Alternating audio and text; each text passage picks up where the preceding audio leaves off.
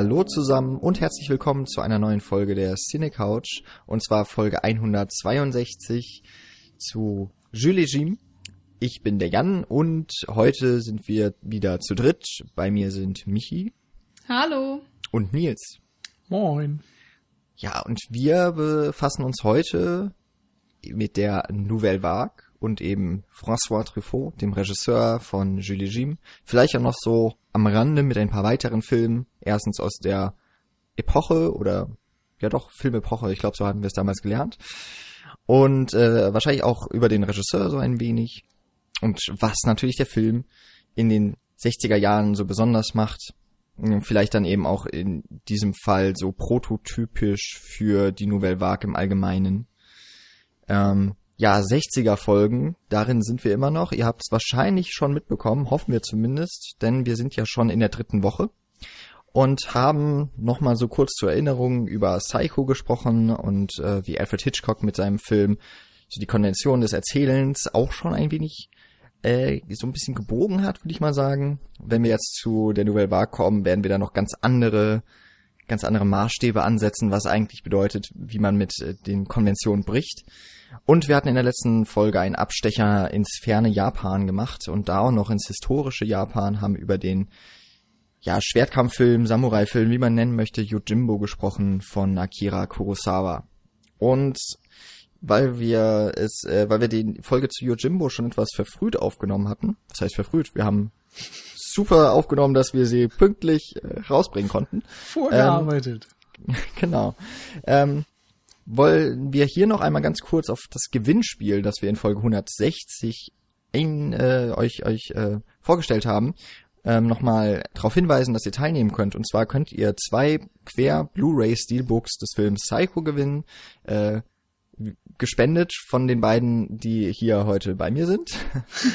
also denen könnt ihr dann noch eine Dankesmail schreiben oder so oder einen Liebesbrief, was auch immer, wenn ihr gewinnt. Ähm, bis zum 8.8. habt ihr noch Zeit. Also äh, ich glaube, wir haben bis Mitternacht, also bis Ende des Tages, 8.8., äh, indem ihr entweder bei Twitter einen Tweet absendet und Hashtag beste Couch setzt am, am Schluss oder am Anfang irgendwo drin. Hauptsache es ist dabei oder ihr kommentiert unter der Folge 160. Dann nehmt ihr automatisch teil an der Verlosung und habt eben die Chance auf einmal eine wunderschöne Blu-ray mit viel Bonusmaterial und was wir nicht sonst noch alles für Werbung für diesen Film und diese Ausgabe gemacht haben, eben schon mal in Folge 160. Wir weisen nochmal darauf hin, beste Couch ist nicht unsere Idee, Mojo Monkey ist schuld. Ja, aber. Wir sind nicht eitel und arrogant. Überhaupt nicht. aber Kudos. legen uns kaum äh, was ferner und so. Ah. Äh, richtig. Richtig. ähm, Muss ja mal gesagt werden. Ja. Äh, Nochmal, ähm, kommen wir gleich weiter zum nächsten Punkt. Ähm, nämlich Patreon. Ähm, auch hier nochmal, wir haben, äh, wie gesagt, die letzte Folge, die 161 vorher aufgenommen. Das war noch bevor wir unsere Patreon-Kampagne oder die Seite gestartet haben oder veröffentlicht haben. Und dementsprechend geht jetzt das erste Dankeschön raus. Ähm, und auch an alle die, die jetzt vielleicht denken, warum habt ihr mich noch nicht genannt? Ich habe doch gespendet. Wir nehmen heute am äh, 21. Juli auf, also auch wieder sehr früh.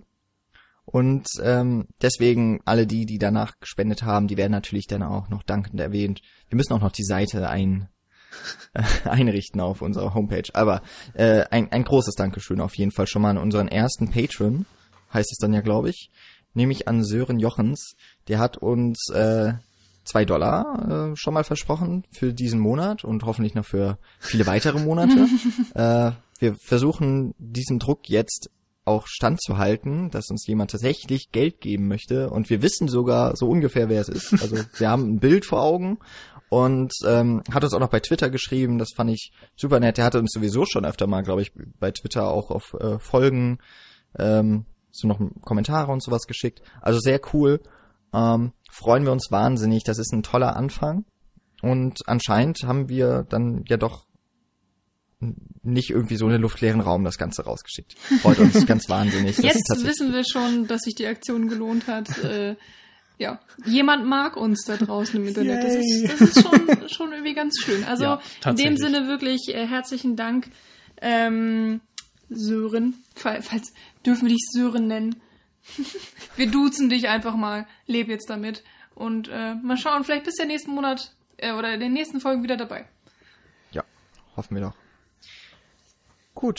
Ähm, an alle anderen eben, die, die auch genannt werden wollen, namentlich im Podcast, ähm, tut das Sören nach und ähm, lasst mindestens zwei Dollar in das, äh, in den Hut, den wir quasi rumgeben bei Patreon rein und ähm, ja, find, ja. finden wir super. Und wer sonst genannt werden muss, muss entweder Jules oder Jim heißen. oder François. das geht auch. Gut. Dann wollen wir auch jetzt gerade gar nicht mehr Zeit verplempern, sondern zu dem Film kommen, den wir heute besprechen. Nämlich Jules et Jim. Ich glaube, der heißt auch in Deutsch einfach Jules und Jim, oder? Ja. Gut. Und der englische Titel ist Jules and Jim. Ja, das ist, finde ich, unfassbar schwierig auszusprechen tatsächlich. Jules es wurde ja Jim. lustigerweise auch im Film selbst darauf hingewiesen, dass man nicht Jim sagen soll, sondern Jim. Jim. Ja, aber dieses Jules, also Jules ist ja so weich und dann ja, and ja, Jim, das, das, geht nicht. Das ist komisch, ja. aber Jules et Jim, das geht sehr leicht von den Lippen. Ja, da merkt man wieder, dass Französisch doch eine schöne Sprache ist.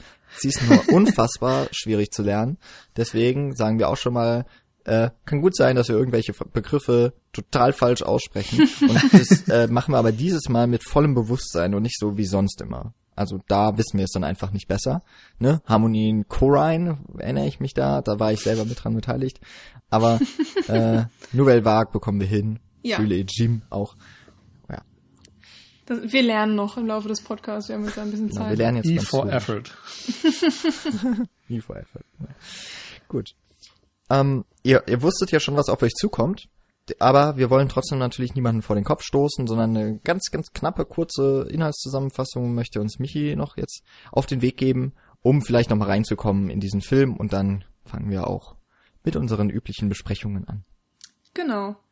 Also, wir haben natürlich Julie Jim von 1962 von François Truffaut, den man unter anderem auch kennt, eben von Satre, äh, Satre Quatre cents coups, so, sowas. Also sie küssten und sie schlugen ihn auf Deutsch.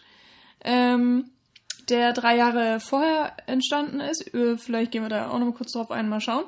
Ähm, auf jeden Fall ist der François Truffaut auch als ähm, ja Kritiker ähm, oder oder Filmwissenschaftler, Filmkennender ähm, bekannt. Irgendwann hat er dann eben angefangen selber Filme zu drehen ähm, und 62 ist er dann eben Julie Jim ähm, mit natürlich eben diesen beiden Hauptcharakteren auch. Es geht einfach um die Freundschaft zwischen diesen beiden.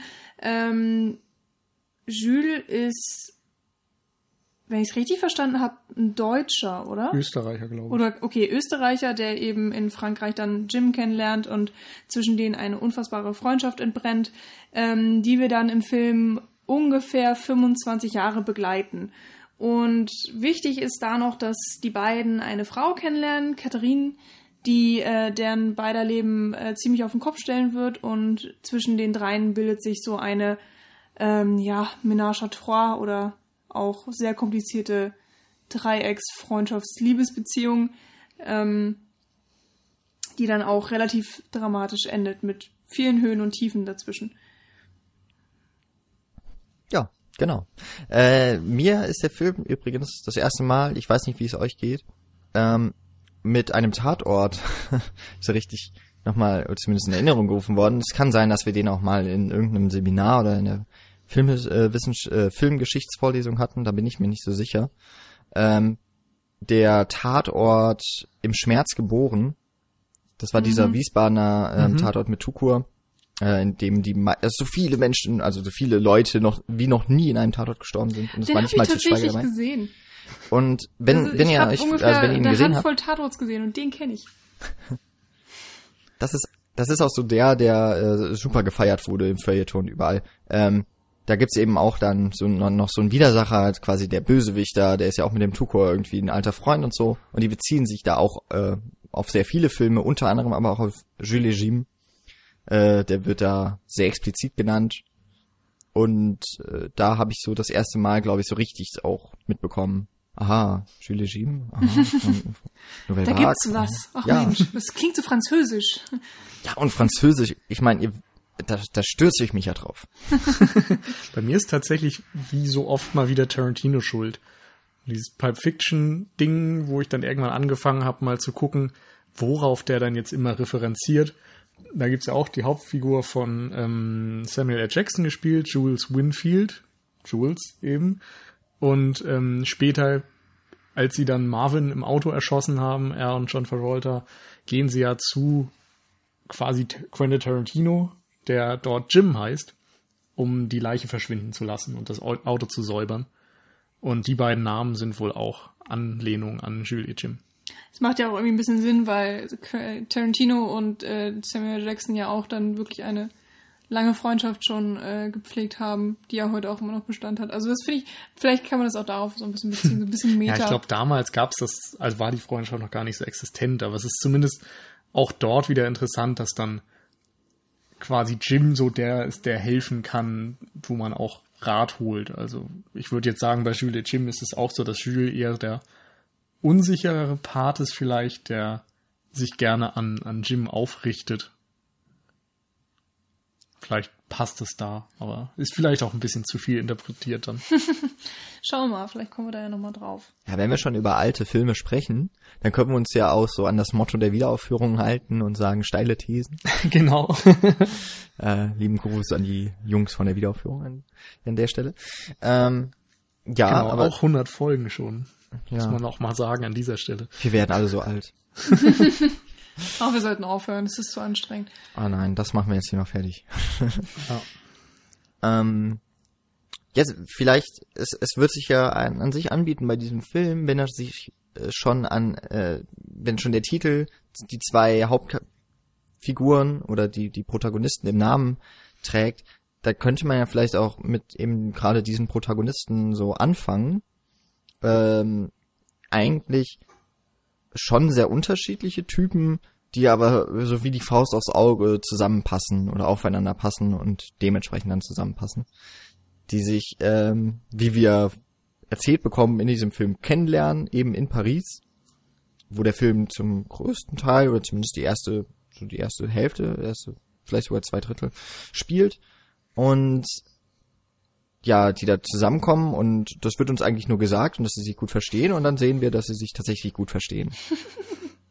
also es ist ja so eine Art, in, in so einer Art Zeitraffer wird ja erklärt, wie die beiden so zusammenkommen und wie sie letztlich dann auch eben bei dieser Frau Katrin landen, ähm, die eigentlich vielleicht sogar sehr viel mehr so im Zentrum des Films steht als die beiden Personen, die da im Filmtitel stehen.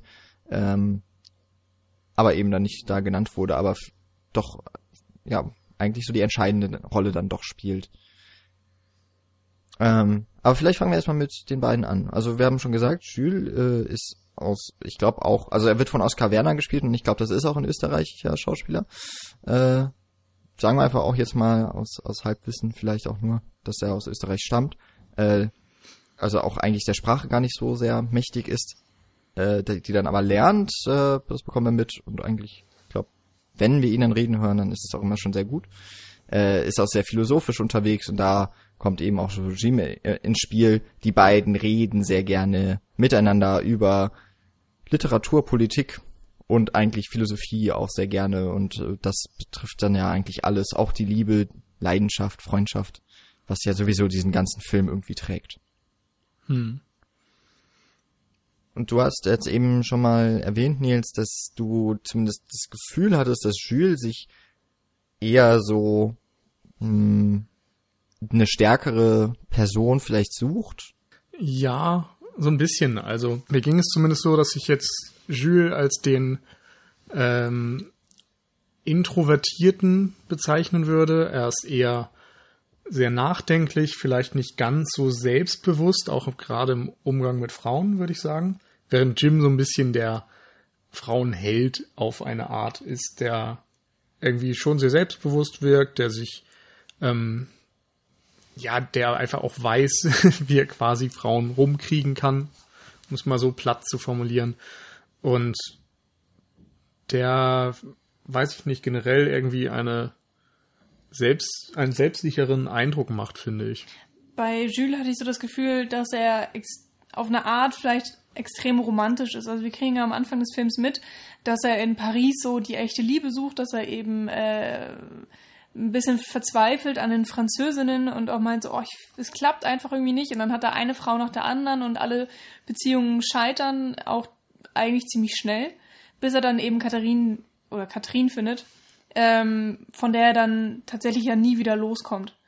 Äh, und das fand ich interessant und musste, der Vergleich tut mir jetzt ein bisschen weh, aber ich musste an Ted Mosby denken von How I Met Your Mother, weil das bei ihm ja auch immer so beschrieben wurde, dass er der hoffnungslose Romantiker ist, auf der Suche nach der einen wahren Liebe und halt so lange ähm, sich immer wieder von der einen Beziehung in die nächste schmeißt mit allem, was er hat, bis äh, bis es ja endlich funktioniert und seine Traumfrau dabei rumspringt. Und hier bei Julie Jim hatte ich das Gefühl, es ist so ein bisschen ähnlich, dass er eben, wenn er dann seine Traumfrau gefunden hat in Katharine, dann auch vollkommen aufgeht und alles dafür tut, damit diese Beziehung erhalten bleibt. Und äh, bei Jim ist das irgendwie ein bisschen anders, weil er gar nicht so krass auf der Suche ist, hatte ich das Gefühl.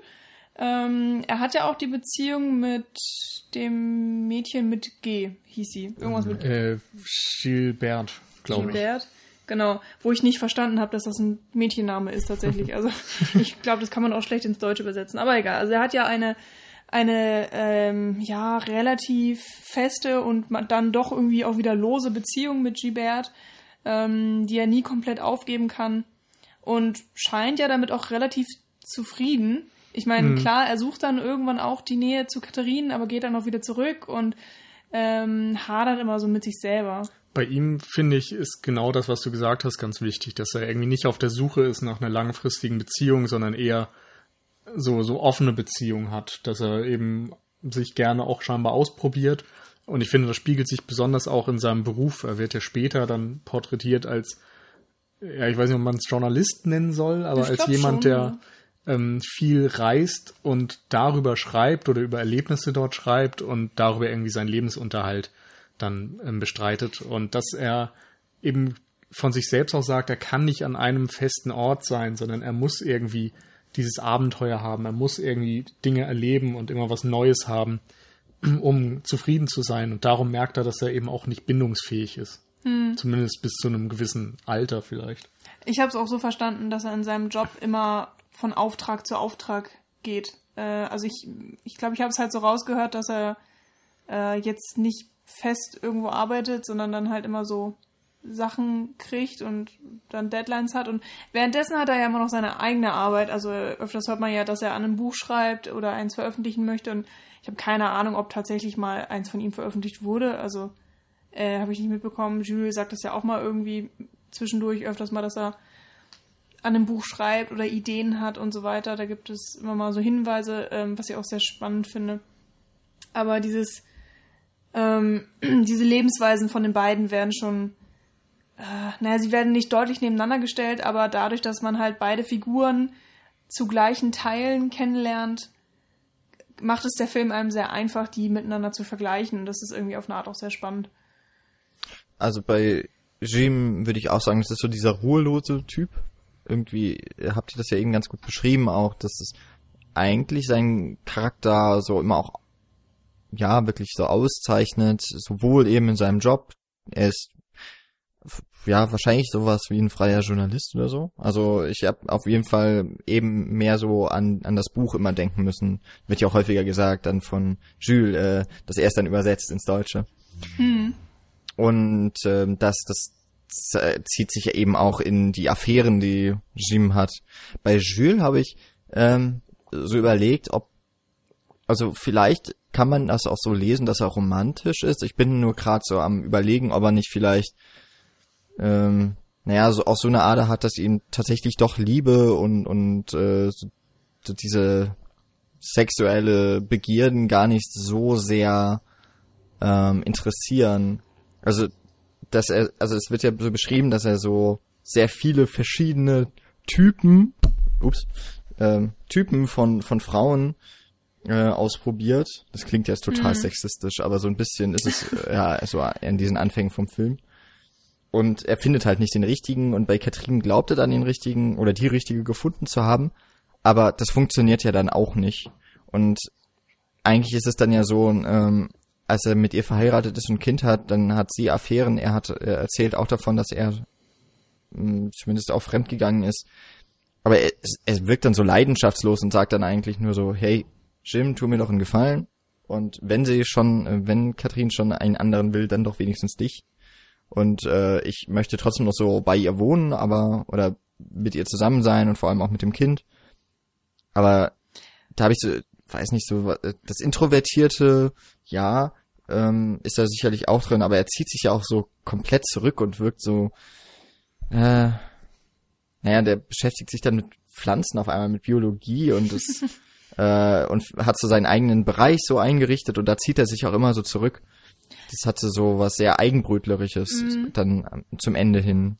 Ja, kann ich verstehen. Also ich finde trotzdem, also auch wie, äh, trotz der Affären oder ähm, und was du jetzt alles genannt hattest, dass er dieser Romantiker ist, weil ähm, er tut ja auch alles, um bei ihr zu bleiben und er weiß halt, dass wenn er ihr keinen Ausweg gibt, also jetzt mit den Affären oder auch mit der Liebe zu Jim, ähm, dass er sie komplett verlieren würde. Und indem er eben sagt, okay, ähm, wir haben jetzt irgendwie diese Dreierbeziehung und wir wohnen alle in einem Haus und dafür muss, ja, hat sie eben diese Liebesbeziehung mit Jim, ähm, kann er sie ja trotzdem noch behalten. Also nicht nur in seiner Nähe, sondern irgendwie ja trotzdem noch als, als Freundin. Also er gibt da irgendwie sehr viel von sich selbst auf, ähm, hatte ich so das Gefühl, um trotzdem mit ihr noch relativ engen Kontakt zu haben und auch eine Beziehung noch weiterhin pflegen zu können.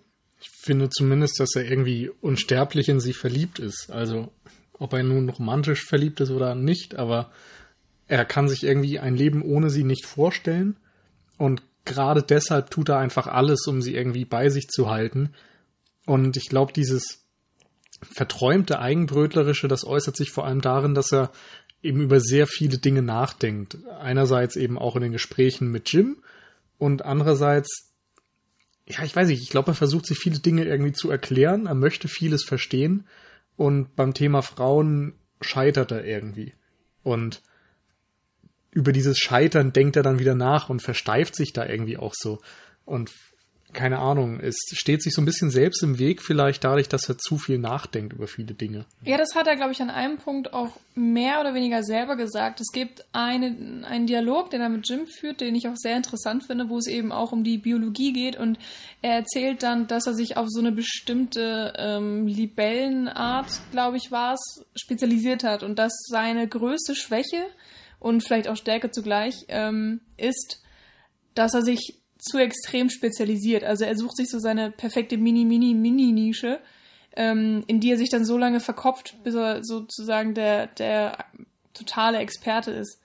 Und ähm, vielleicht hat er sowas ähnliches bei Katrin auch versucht. Vielleicht wollte er einfach der perfekte Mann für sie sein und wollte sie auch äh, bis ins kleinste Detail verstanden haben. Aber sie ist eben eine Persönlichkeit, die das gar nicht will, die das auch vielleicht nicht zulässt, ähm, weshalb ich mir auch vorstellen kann, dass die ganze Beziehung hm. so gescheitert ist. Und das Schöne ist, dass Jim in der Sequenz ja auch, oder dass Jules über Jim sagt, dass der so breit aufgestellt ist und dass er das beneidet.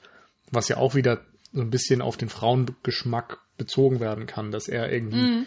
sich nicht so genaue Vorstellungen macht, sondern eben, ja, einfach nicht so gebunden durchs Leben geht, also sowohl an Menschen, bestimmte Personen gebunden, als auch an, an seinen eigenen Geschmack jetzt nicht so gebunden, sondern er findet irgendwie überall mal Frauen, die ihn anziehen. Und nicht nur diese eine, die, ja, das haben wir noch gar nicht gesagt, die dieses Ebenbild von dieser Statue oder Büste hat. Es gibt ja am Anfang diese eine Büste, die irgendwie dieses perfekte Lächeln hat. Ich muss so ein bisschen an die Mona Lisa denken, so irgendwie ist dieses Lächeln so so symbolisch, dass es nur diese eine Statue mhm. gibt und sie fahren extra hin, um dieses Lächeln nochmal zu sehen und Katharine wird dann als die einzige Frau oder die eine Frau beschrieben, die dieses Lächeln irgendwie auch hat. Und das ist dann auch einer der Hauptgründe, glaube ich, warum sich Jules in sie verliebt. Ich musste da tatsächlich auch nicht nur an, ähm, Gott, was hast du gerade gesagt? An das Gemälde. Mona ähm, Lisa. Genau, danke, die Mona Lisa denken, so. sondern eben auch an äh, die ähm, Maria, also hier die, die Christ, mhm. christliche Maria, weil die ja auch sehr oft äh, abgebildet wurde und auch so ein ähnliches, ähm, ruhiges Lächeln irgendwie immer hat. Und Äh, so dumm es klingt, aber irgendwie sehen sich halt diese Statuen dann auch alle ähnlich und äh, man kann, es fällt mir jedenfalls nicht schwer, mir die beiden Frauen da so ein bisschen reinzudenken. War ganz interessant, obwohl ich nicht glaube, dass es irgendwas Christliches ähm, damit zu tun hat. Also nee, das aber ich, ich glaube, diese Überhöhung ist da schon drin. Also dass irgendwie sie nicht mehr als nur als Mensch wahrgenommen wird, sondern als so etwas überhöhtes, mhm. gottgleiches. Mm. So, das ist so die die eine Frau, die alles andere überstrahlt. Das ist ja jetzt nicht mehr unbedingt rational. Mm. Ja, das stimmt. Auf der anderen Seite, um dann vielleicht aus einer kritischeren Perspektive ranzugehen, wird Katrin ja damit auch so objektifiziert. Ja, als Frau so ja sehen. auch, ne? Also diese Statue ist ja quasi eine eine Vorausdeutung, dass sie dann die Katrin treffen und auch diese Inszenierung der Statue, also das, das erste Mal, dass man ein Foto, also ein Dia sieht, woraufhin Jules Jim äh, da an den Ort hinreisen, die Statue suchen und wie dann die Statue äh, oder diese Büste gezeigt wird aus verschiedenen Kameraperspektiven. So wird dann auch Katrin eingefangen, nachdem sie das erste Mal auftritt oder während sie das erste Mal auftritt und äh, ihr Gesicht wird dann, glaube ich, aus den aus zumindest ähnlichen, ich glaube sogar noch aus viel mehr Kamerawinkeln dann so erfasst. Und dann wird eben noch dazu, ich glaube vom Erzähler gesagt, den wir noch nicht erwähnt hatten, ein Voice-Over, der ähm, er meint, sie hat eben auch dieses Lächeln. Das ist dann ja so auch das eben, was sie aber eben heraushebt aus dem Ganzen. Und auch wenn ich jetzt noch so kritisch, vielleicht aus einer feministischen Perspektive vor allem eben kritisch so sage, sie wird da so zu einem Objekt, äh, kann man schon sagen, dass, dass sie sehr viel mehr ist in diesem Film dann auch. Mm, das ähm, stimmt, das finde ich auch sehr faszinierend, dass dann auf ihre äh, oberflächliche Schönheit relativ wenig eingegangen wird. Also natürlich, sie wird so inszeniert anfangs, oder also besser gesagt, sie wird so eingeführt in den Film. Und trotzdem ist es dann im Verlauf des Films ziemlich unwichtig. Also es wird öfters mal gesagt, so ja, sie ist eine schöne Frau und wir sehen ja auch, dass sie schön ist. Ähm, das verändert sich ja im Film überhaupt gar nicht. Aber trotzdem finde ich, es liegt das äh, Hauptaugenmerk auf ihrem Charakter und aus, aus dem, was sie halt so innerlich ausmacht, weil eben auch Julie Jim extrem viel äh, Jules und Jim. das wird mir noch öfter passieren, glaube ich. Also die beiden reden sehr viel über sie ja auch und da geht's dann eigentlich immer nur um ja, um ihr Inneres tatsächlich. Also wer sie ist, was sie will, warum sie teilweise so merkwürdig ist und was die beiden eben auch an, an ihr fasziniert. Und da kommen wir auch an einen Punkt, der spannend ist dass sich die beiden einfach so einig sind, was sie angeht. Sie, sie sind beide von der Statue fasziniert, wenn sie sie zum ersten Mal sehen. Und dann auch, wenn sie sie vor Ort sehen, sind sie eigentlich noch begeisterter und umrunden diese Figur ähm, und, und schauen sie stundenlang an. Und bei Katharine ist es dann eben auch genauso. Da sind sich die beiden auch ähnlich, ähm, ja, sind der gleichen Meinung, dass sie eben so eine wunderbare Frau ist und äh, sind hin und weg und mehr oder weniger auch sofort verliebt. Aber Katharine entscheidet sich eben zuerst für Jules. Ähm, und ähm, das, ja, das ist halt so spannend. Das gibt's ja eigentlich nicht oft. Oder also habe ich jetzt im, im richtigen Leben jedenfalls noch nicht mitbekommen. Äh, das Interessante ist aber auch, dass Jules eben das quasi ja auch so plant. Also er sagt ja zu Jim auch, nicht die hier. So, also er erhebt quasi Ansprüche fast was schon wieder so nicht besonders feministisch ist, weil er quasi so sie für sich haben will und Jim akzeptiert das und ich meine, inwieweit das Katharine dann tatsächlich beeinflusst, sei dahingestellt, aber es ist zumindest so, dass er sie eben für sich haben möchte. Und wo wir jetzt schon bei diesem ganzen Feminismus-Ding sind, fällt mir noch ein Dialog ein, den ich ganz schlimm fand, den ich jetzt auch inhaltlich schon wieder ein bisschen verdrängt habe, zum Glück. Ähm, das war kurz bevor Katharine in den Fluss springt. Da geht es, glaube ich, auch um das, das Wesen der Frau oder so. Ach so. Wo ja. ganz schlimme Dinge behauptet werden von Jules, glaube ich. Mhm. Ja, Jules. Von wegen, ja, weiß ich nicht, Frauen wollen immer fremdgehen äh, oder so. Ja, also es ging darum, dass eine Frau in die Kirche wollte und der Pastor, also Jules hat einen Pastor, glaube ich, zitiert, der gesagt hat, ähm, ja, was wollen denn Frauen in der Kirche? Die haben ja mit Gott eh nichts zu reden, die haben ja gar keine Inhalte zu besprechen mit Gott oder irgendwie sowas. Sie sind ja einfach nur hübsch und schön anzusehen und haben aber keinen Verstand. Also irgendwas in der Art war es. Ja, und dann gab es auch irgendwann so Stellen, wo es hieß, so, naja, Männer können ruhig fremd gehen, das ist irgendwie wichtig, aber die Treue der Frau in einer Beziehung, die ist unfassbar wichtig. Bei Männern ist es ein bisschen egal, aber Frauen müssen unbedingt treu sein. Das hat aber auch, glaube ich, viel damit zu tun, dass damals Verhütung ja nicht so ein großes Spiel war und du beim Fremdgehen oder die Frau ist halt jedes Mal Gefahr gelaufen, tatsächlich schwanger zu werden.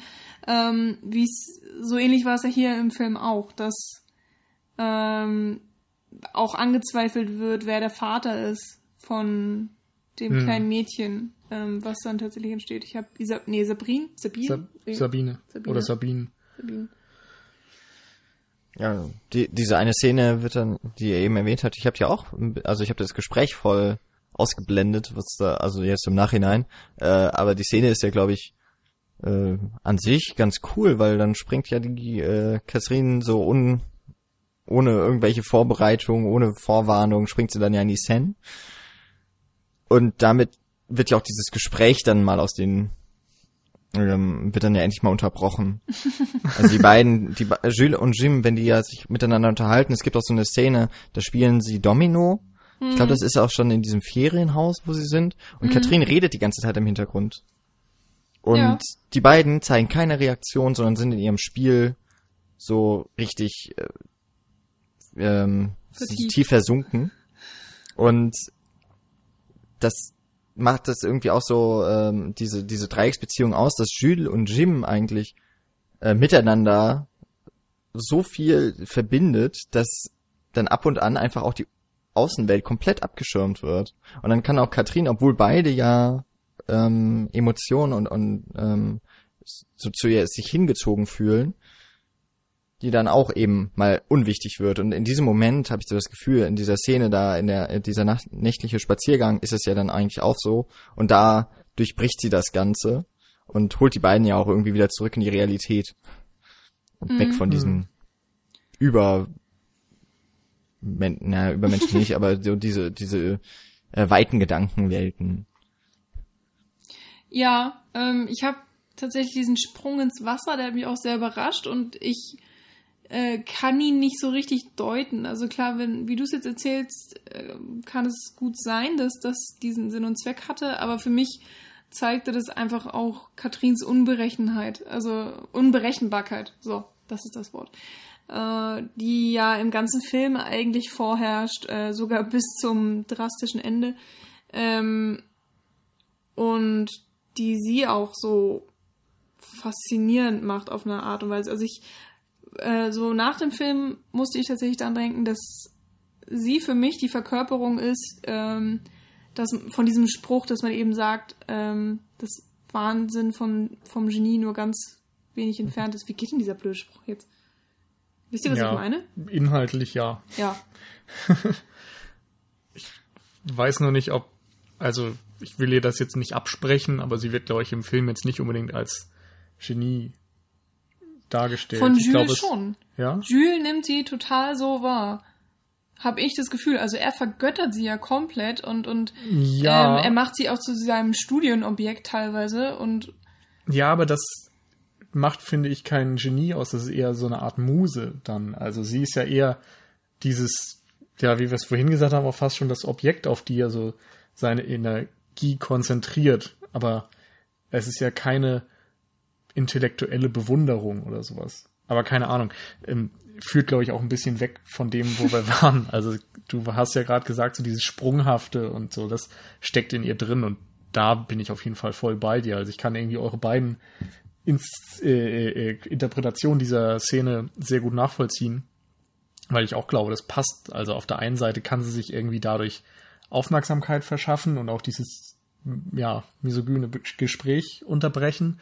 Und auf der anderen Seite fasst es genauso ihren sprunghaften Charakter zusammen, dass sie manchmal Dinge tut, mit denen sie vielleicht selbst gar nicht rechnet oder von denen sie auch dann nachher merkt, dass sie da nicht unbedingt profitiert hat. Also bei dem Sprung ist jetzt ein bisschen egal, aber in anderen Szenen ist es ja manchmal so.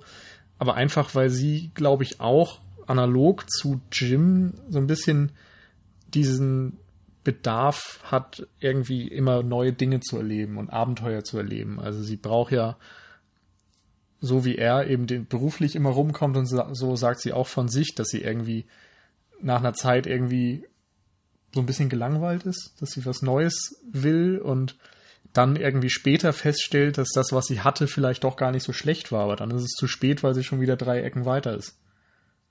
Also sie, ist, sie denkt vielleicht auch nicht so intensiv eben über die Folgen ihres Handelns nach, sondern handelt einfach in manchen hm. Dingen. Findet oder fandet ihr, dass Katrin sympathisch ist? Sie hat's mir echt schwer gemacht, muss ich sagen. Also, ich fand sie nicht unsympathisch, aber ganz oft habe ich sie einfach überhaupt nicht verstanden. Und dann habe ich entweder Jules gebraucht, der mir sie erklärt, oder ich habe den Erzähler gebraucht, der sie mir erklärt. Und dann konnte ich das irgendwie so akzeptieren. Aber sympathisch richtig fand ich sie nicht. Ich fand sie auch nicht sympathisch, aber ich fand sie immerhin faszinierend. Ja, ich glaube, das ist, ja, das Faszinierende, glaube ich, ist bei mir auch so das, was überwiegt. Also, weil ich war gerade auch so am überlegen, weil wir jetzt auch immer mal so mit feministischen Tendenzen so rangegangen sind. Sie wird ja jetzt nicht als, sie wird ja irgendwie dann doch auch als, als sehr emanzipierte Figur, finde ich, also Frau mhm. auch gezeigt. Ja, also sie, sie, sie weiß halt einfach, was sie will und das nimmt sie sich dann auch. Genau. Also das muss nicht unbedingt das ja. sein, was sie lange will. ja, aber zumindest für den Moment. Also auch schon irgendwo egoistisch, ne? Ja, und impulsiv. Ja. Ja, genau, diese Sprunghafte irgendwie dann, wie wir es eben auch schon mhm. so beschrieben haben. Ähm, Ganz schön fand ich, dass ich irgendwo gelesen habe, dass der Film nicht über seine Figuren urteilt und dass man das vielleicht deshalb auch als Zuschauer nicht tun sollte. Es war so ein Gedanke, wo ich dachte, ja, auf der einen Seite macht es irgendwie total Spaß und es machte Sinn, auch darüber nachzudenken. Auf der anderen Seite hat da jemand auch einen Punkt. ja, aber äh, das fällt, wenn wir jetzt mal so das, das, Beispiel, das ja im Grunde im Film dann eben auch diskutiert wird, nämlich äh, Frauen, die fremdgehen, Männer, die fremdgehen, äh, irgend, ich, ich muss mich da selber, glaube ich, ertappen, dass ich äh, zumindest Jim mehr weiß nicht, verzeihen kann, als dass ich das äh, in einigen Momenten der Katrinen kann. Aber ich glaube, das hängt auch damit zusammen, dass Jim am Anfang noch so, naja, dass er halt nicht so gebunden scheint und Gilbert kommt irgendwie auch erst so spät aufs, also so richtig mal ins Bild, glaube ich, ne? Die ist doch sehr lange gar kein Thema und eigentlich erst, wenn er wenn er ja. wieder abreißt, oder? Ja, da verletzt er halt dann, wenn dann eine Figur, die wir kaum kennen. Hm. Und Catherine verletzt mit Jules den Protagonisten oder einen der Protagonisten, mit dem wir eben viel Zeit verbracht haben und der jetzt tendenziell zumindest nicht unsympathisch dargestellt wird, auch wenn er manche merkwürdigen Dinge mhm. verbreitet. Und wenn man halt so ein bisschen alt denkt oder eben in alten Konventionen, ähm, sind eben Jules und, und Katharine auch verheiratet und sie haben ein Kind. Also sie haben wirklich eine kleine Familie gegründet. Und Gilbert und Jim haben nie geheiratet. Also mhm. Jim hat extra gesagt von vornherein oder jedes Mal eigentlich, wenn Gilbert mit im Bild war, dass er ähm, die Hochzeit für nicht schlau hält oder dass er eben nicht bereit ist und dass ähm, er hat es eigentlich immer von sich weggeschoben, weil er diese Verantwortung, glaube ich, auch nie wollte und weil er immer genau wusste vielleicht auch, dass er damit nicht zurechtkommt, dass das nichts für ihn ist und dass er vielleicht Gilbert auch damit mehr wehtut als alles andere und Gilbert ist in dem Sinne diese hoffnungslose Verliebte, die ja auch selber sagt, dass sie bereit ist, jahrelang auf Jim zu warten, dass sie sogar ihm während des Krieges auch zusteht. Okay, das hat Katharine auch gemacht bei Jules, aber ähm, da haben wir einfach so eine andere Ausgangsposition, was eben Jim und Gilbert angeht, an, an, hm. anstelle von eben Jules und, und Katharine, die eben wirklich diese ähm, bisschen schon bilderbuchhafte Klein, ähm, Kleinfamilie gründen da mit diesem Riesenhaus. Und natürlich ist es alles nur oberflächlich. Wir ja. wissen es ja anders als Zuschauer. Aber wenn Katharine diese Gesetzgebung eben äh, zerbricht oder verletzt, ist das was anderes, als das wenn stimmt. Jim fremd geht. Ich glaube auch gerade wegen der Tochter. Also hm. so sein Kind einfach mal zurückzulassen und ein halbes Jahr weg zu sein, das ist halt übel. Und man muss auch sagen, ich glaube, ihre Rechtfertigung ist auch einfach was, was viele Menschen so in ihren moralischen Kompass nicht so reinkriegen. Weil sie sagt ja immer, man muss quasi so Tabula rasa machen, man muss irgendwie ausgeglichene, ich weiß nicht mehr, wie das formuliert war, aber dass man, wenn clean jemand, sheet, genau, clean sheet war in den Untertiteln zumindest zu lesen. Ja. Also, dass man, ähm, wenn einer den anderen verletzt, muss man zurückverletzen, damit man wieder auf, ja, damit man eben Clean Sheet hat, damit man einen Gleichstand quasi hat. Und dieses ganz pragmatische Aufrechnen von Unrecht oder so, nach dem Motto, du hast mir was getan, jetzt muss ich auch was machen. Dann das ist, glaube ich, einfach eine Philosophie, mit der sich oder mit der ich mich zumindest absolut nicht anfreunden kann. Also ich glaube nicht, dass es zweckmäßig und sinnvoll ist, nur so durchs Leben zu gehen. Das ist aber irgendwo ihre Entscheidung. Und das ist, glaube ich, was, womit sie anders vielleicht auch schwierig macht, sie so sympathisch zu finden. Hm. Hm. Also, was ich äh, zu, auf jeden Fall noch zu ihrer Verteidigung so zu sagen habe, ich finde ja, dass ich, also am Ende, sie, Spoiler, sie, sie äh, fährt ja mit äh, Jim zusammen über eine noch nicht fertiggestellte oder eine zerbombte Brücke äh, in, ein, in, in den Tod.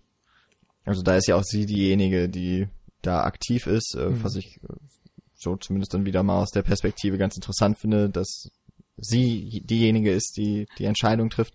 Ähm, und irgendwie kann ich sie da nicht so richtig übernehmen.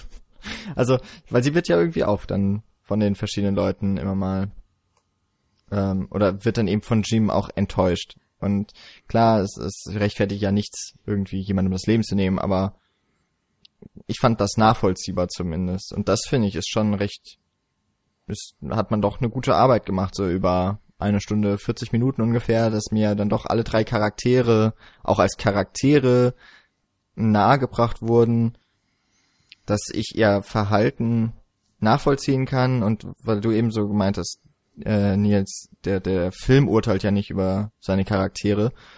Am Ende ist es ja auch dann eben Jules, der übrig bleibt und der urteilt ja auch nicht. Also das ja. ist ja auch immer so. Er urteilt nicht über das Handeln von Katrin, während sie verheiratet sind. Er ähm, urteilt auch nicht darüber, ähm, nachdem die Ohren beigesetzt werden, sondern ist dann eben alleine und muss, muss eben sein Leben dann, ja, jetzt eben mit anderen Leuten weiterführen.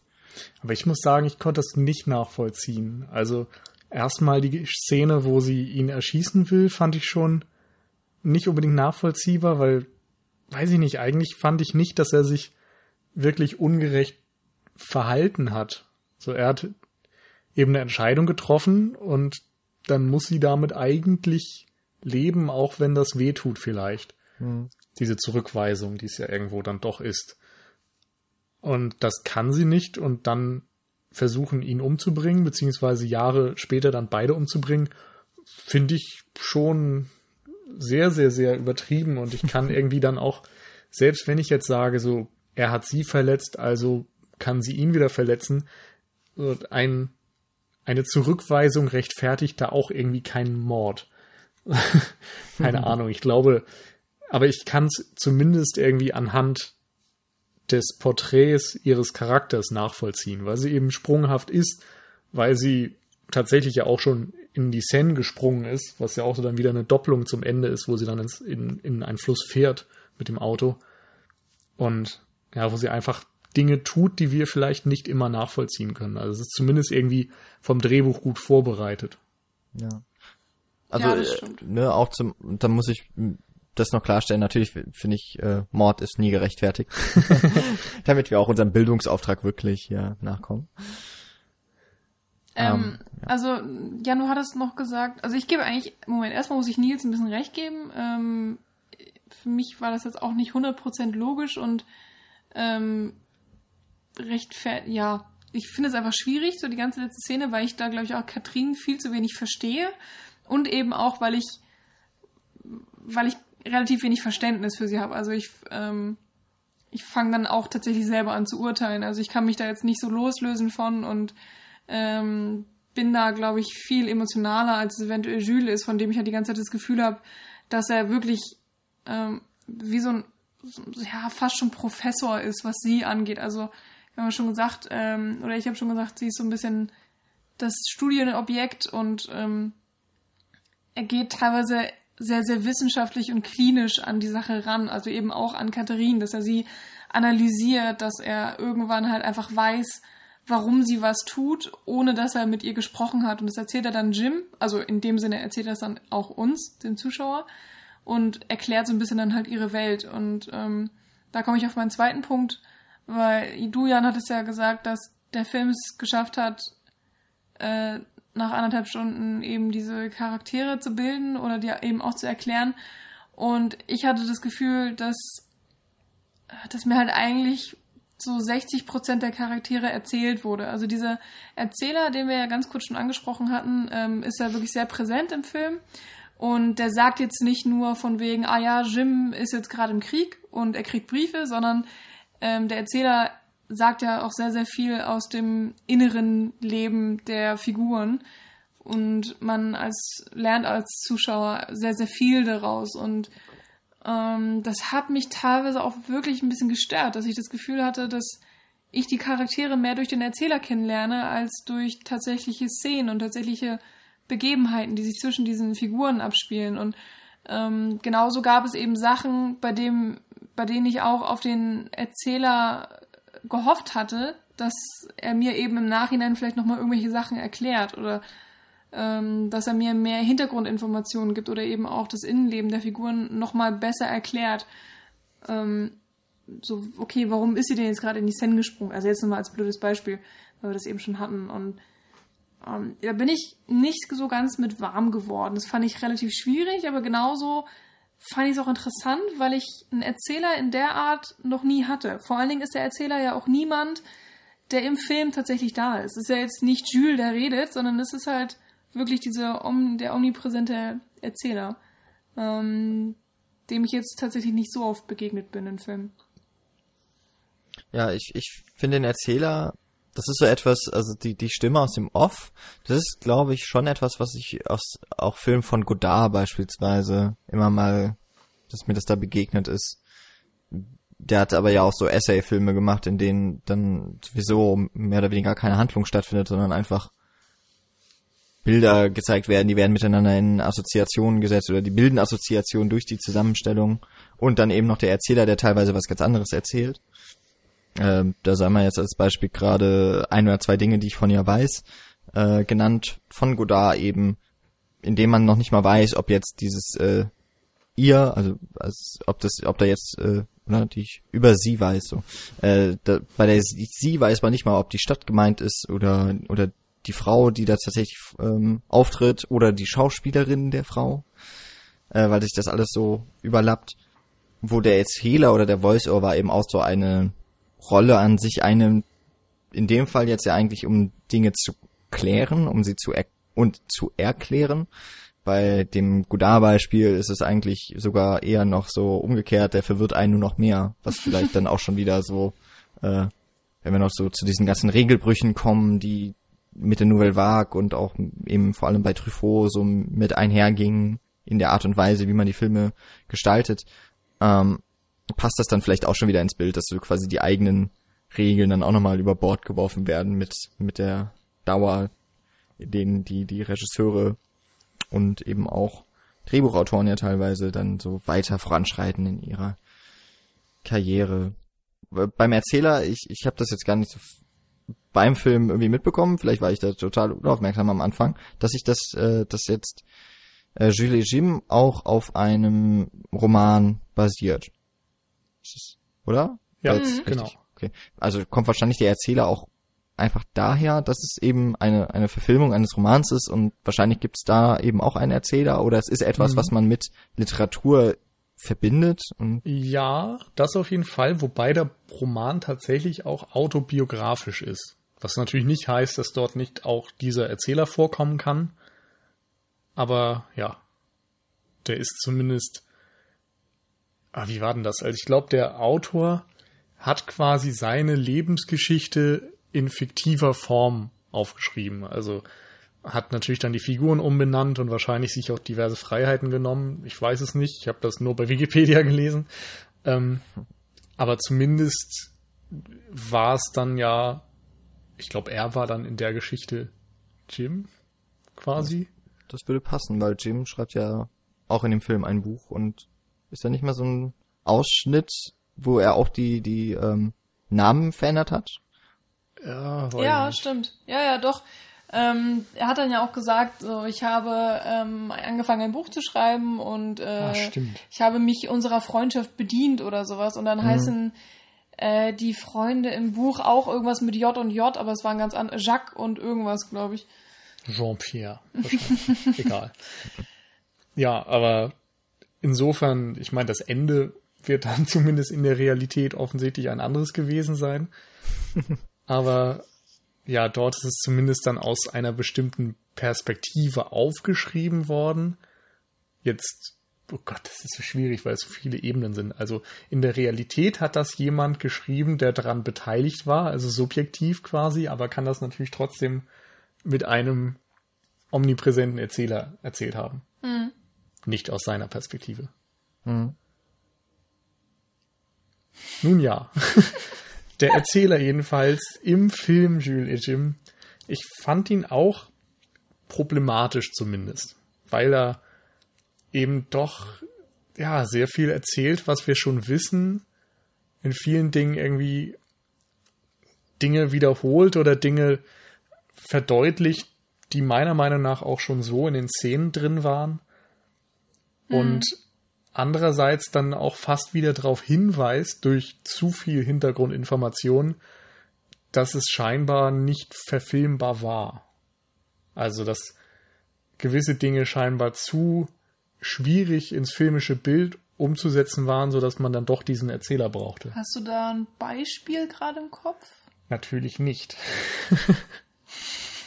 dann tut es mir leid, dass ich gefragt habe. Aber zu dem unnötigen, unnötigen Verdeutlichen fällt mir vor allen Dingen die Szene ein äh, mit der Statue, auf die wir auch schon eingegangen sind, ähm, wo du Jan ja auch gemeint hattest, die Kamera zeigt die Statue von allen Seiten, weil eben auch die Figuren sie von allen Seiten bezeigen. Und der Erzähler sagt es dann halt auch nochmal. Also der Erzähler sagt dann so, ja, Jules Jim haben sie von vorne und von hinten und von allen Seiten und stundenlang betrachtet und das ist ja gar nicht nötig, weil das ja eigentlich schon durch die Kamerasprache oder die Bildsprache ausgedrückt wird. Und ich wusste dann einfach nicht ganz genau, worauf das hinaus soll. Also ist das jetzt einfach nur ein Experiment von Truffaut oder ähm, ist es, geht es auf irgendwas Bestimmtes ein? Oder also diese, diese Doppelung sozusagen in der, in der Bildsprache und in der tatsächlichen hörbaren Sprache, also im, im Off, mhm. ähm, was, ja, was das genau soll. Also bei dem Beispiel würde ich jetzt noch sagen, ähm, dass der dass der Erzähler da ja zum einen diese Doppelung hat, ne, die Bilder, die gezeigt werden sollen, die Bilder, denke ich mal, also von von dieser von diesem Statuenkopf, äh, soll wahrscheinlich eben die Perspektiven eben darstellen von Julie Jim, wie sie sich diese ähm, Statue anschauen. Aber das Ganze passiert ja in einem für damalige Zeit vor allem irren Schnitt, Schnitttempo. Mhm. Und da sagt aber der ähm, der Erzähler, dass sie das, dass sie da stundenlang waren, bis ich glaube, bis äh, es dunkel war. Und das sehen wir ja nicht.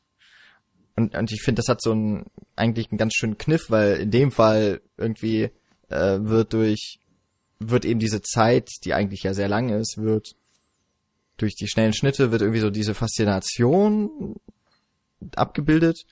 Aber durch den Erzähler bekommen wir noch die Info, die haben sich das nicht nur ziemlich genau angeguckt, die haben das eigentlich übermäßig lange auch angeschaut, dass sie wirklich, also die waren nicht nur fasziniert, die sind ja quasi süchtig geworden so danach, dass sie davon nicht abkamen. Also ich muss ja sagen, dass ich Stein, Steine, auch wenn sie wie Gesichter aussehen, relativ langweilig finde. ja, da hatte ich jetzt auch nicht so einen großen Berührungspunkt mit, muss ich sagen. Ähm, aber gut, ich habe mich auch wirklich noch nie für Statuen interessiert. Und da auch keine Ahnung von, muss ich zugeben. Das ist, glaube ich, einfach auch nur so eine Unterstreichung des kulturellen Charakters von Julie Jim. Also da, es wird ja auch immer wieder gesagt, dass sie sich sehr viel mit Philosophie und so weiter und so fort auseinandersetzen. Und hier ist es dann, glaube ich, auch so, dass einfach gesagt oder gezeigt wird vom Film, dass sie mh, mm, einfach besondere Leidenschaften haben oder eben auch entdecken und dann auch in sowas Simplen wie einfach Stein. Wo mhm. dann vielleicht der Otto Normalverbraucher, zu dem ich mich so ein bisschen irgendwie auch zähle, ähm, oder jedenfalls bin ich nicht so kunst, kunstverständig wie die beiden, ähm, ja, wo ich dann halt nichts großartig mit anfangen kann und, und ähm, diese Leidenschaft nicht teile. Aber das Interessante ist ja, dass man dann als Zuschauer die, Interesse, äh, die, die Leidenschaft zu Katharine schon viel mehr verstehen kann. Und sie ja so krass verglichen wird mit dieser Statue. Also ich meine, klar, wir wissen, die Statue ist nicht das gleiche wie Katrin, aber so die Faszination und die Leidenschaft, die Julie Jim für diese Statue aufbringen, ist doch auf eine Art vergleichbar wie zu der, wie, äh, oh Gott, Deutsch, wie die Leidenschaft, die sie zu Katrin ähm, so entgegenbringen. Hm. Stimmt. Also in dem Fall, äh, so kann man es natürlich auch sehen, dass, dass da irgendwie nochmal so verdeutlicht, verdoppelt oder gedoppelt so, ja, dass gedoppelt wird, wie die beiden eben, wie sie sich verstehen, weil sie sich eben beide mit so Objekten, aber eben auch mit Menschen, dass sie sich da so fixieren können und dass sie dann eben doch, obwohl sie so unterschiedlich auch irgendwie sind, die eine, wir haben es gesagt, so Jules eher so verkopft, der Jim zaghaft mal jetzt so erwähnt, eher so eine Art Lebemann, aber ja trotzdem auch intelligent und so weiter. Aber im Endeffekt ist eben so das Verbindende von den beiden, was sie ja auch ans, an die, wodurch sie so ein Band irgendwie zwischen sich haben, ist eben, dass sie immer wieder Bezugspunkte finden, die für beide gleichermaßen interessant und faszinierend sind. Mhm. Ich finde bei dem Film im Allgemeinen dann noch immer interessant, wie er so unterschiedliche Arten von Faszination für Menschen oder von, von Liebe und Freundschaft und so weiter, wie er das aufzeigt. Also es geht in diesem Film ja, würde ich sagen, im Kern um Formen von Liebe. Und er zeigt eben einerseits dieses sexuelle Verlangen und dann wieder Menschen, die auf so eine romantische Art sich unsterblich in einen Menschen verlieben und dann nicht mehr ohne den können, egal wie viel Schmerzen ihnen das vielleicht am Ende sogar bereitet, weil sie wie ähm, Gilbert jahrelang warten müssen oder wie äh, Jules dann von der geliebten Person irgendwie auf eine Art wieder verlassen oder versetzt werden. Dann gibt es Leute wie ähm, Jim und Katharine, die irgendwie immer neue Dinge brauchen, die dann auch ja so sprunghafter eben in ihren Beziehungen vielleicht auch sind.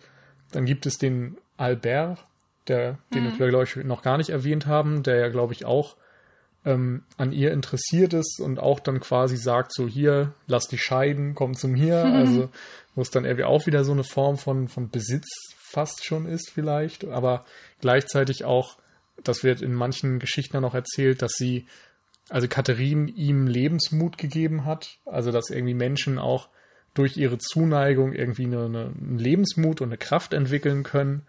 Es gibt diese kleine Episode von einem Soldaten, der auf dem Heimaturlaub ähm, eine Frau kennenlernt und sich dann quasi im Zeitraum an der Front später, wo er anfängt, ihr Briefe zu schreiben, da erst so wirklich unsterblich und, und auch auf eine sexuelle Art in sie verliebt, was vorher, also ich meine, hat sie einmal im Zug getroffen und sich unterhalten.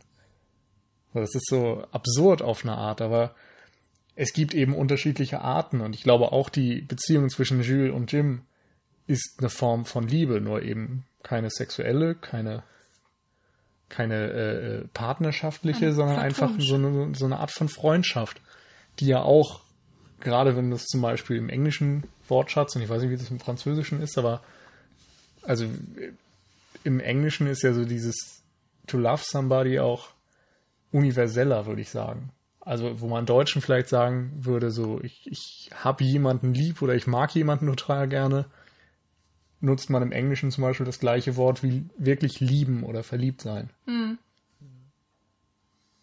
Ja, die sind einfach was freilebiger da im, auf ja. dieser Insel da.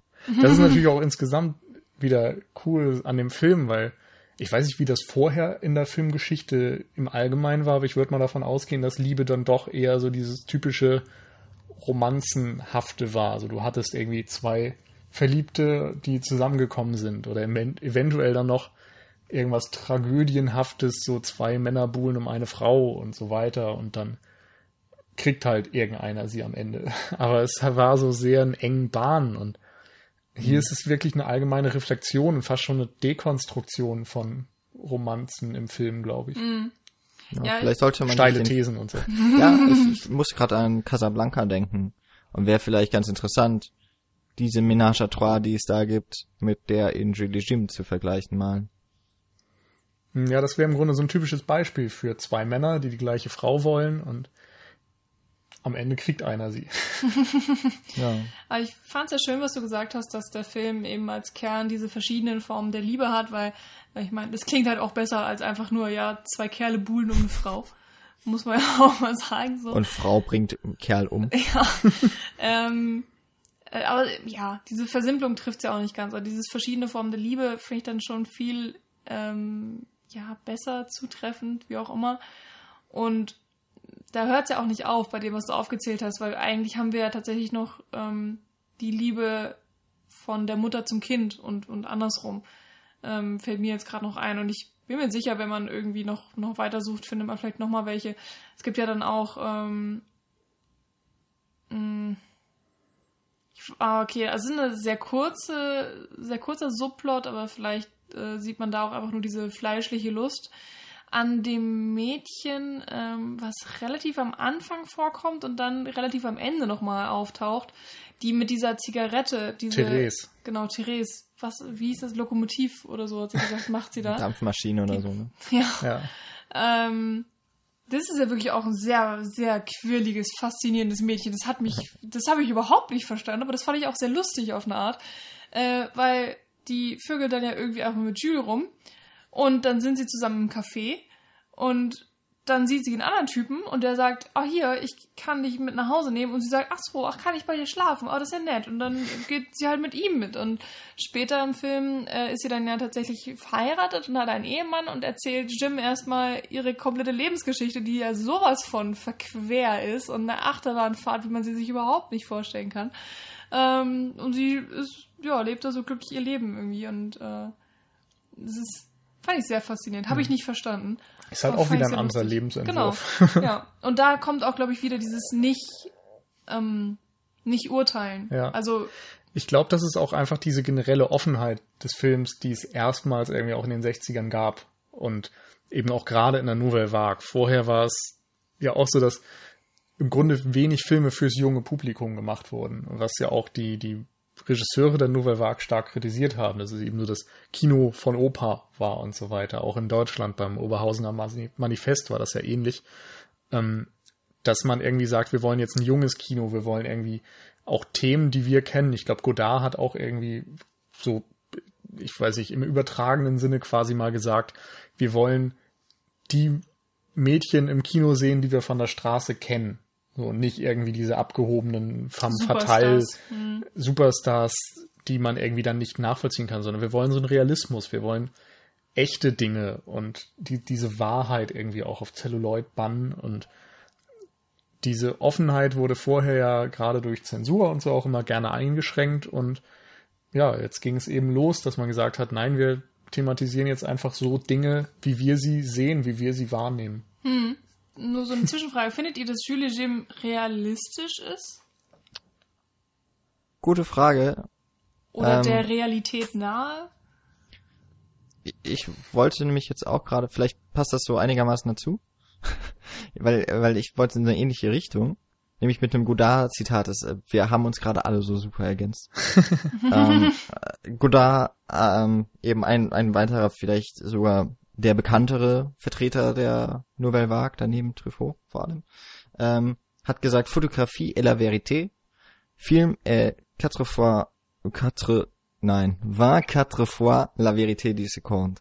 Also, äh, Fotografie ist die Realität oder die Wahrheit, aber ich würde es mal mit Realität äh, übersetzen. übersetzen. Und Film, dadurch, dass 24 Bilder die Sekunde durch den Projektor gejagt werden, ist eben 24 mal Realität in der Sekunde, äh, pro Sekunde.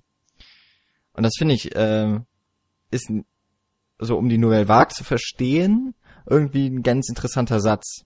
Weil auch diese Frage nach Realität kann man sich ja auch stellen in den Filmen. Einmal gab es ja schon diesen poetischen Realismus auch in Frankreich, der 1920er Jahre so ungefähr überlappen mit dem Impressionismus, der ja auch in anderen äh, Kunstformen vertreten war.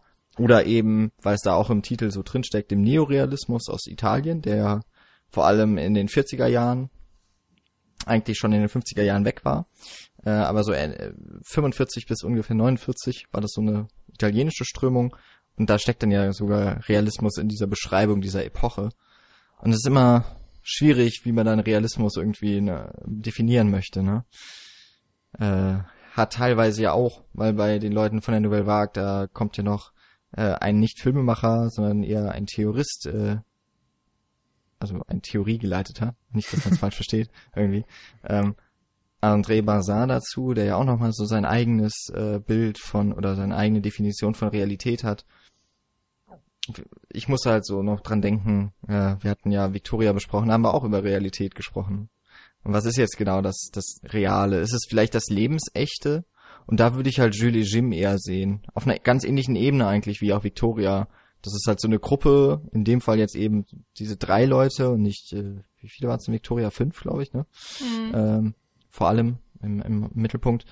Und dass wir die eben so verfolgen und die wirken halt so in dieser Welt, in der sie sind, die unserer Welt oder der damaligen Welt, dem damaligen Paris, ähm, doch recht nahe kommt. Wobei ja auch der Film 30, 20, 30, 30 Jahre vor, nee, sogar 40 Jahre vor, äh, vor dem Drehdatum oder vor dem Veröffentlichungsdatum eigentlich spielt, in den 10er und 20er Jahren. Dass er dem halt sehr nahe kommt, dass er dieses Gefühl so ähm, verkörpert und das macht ihn so in gewissen Maßen realistisch.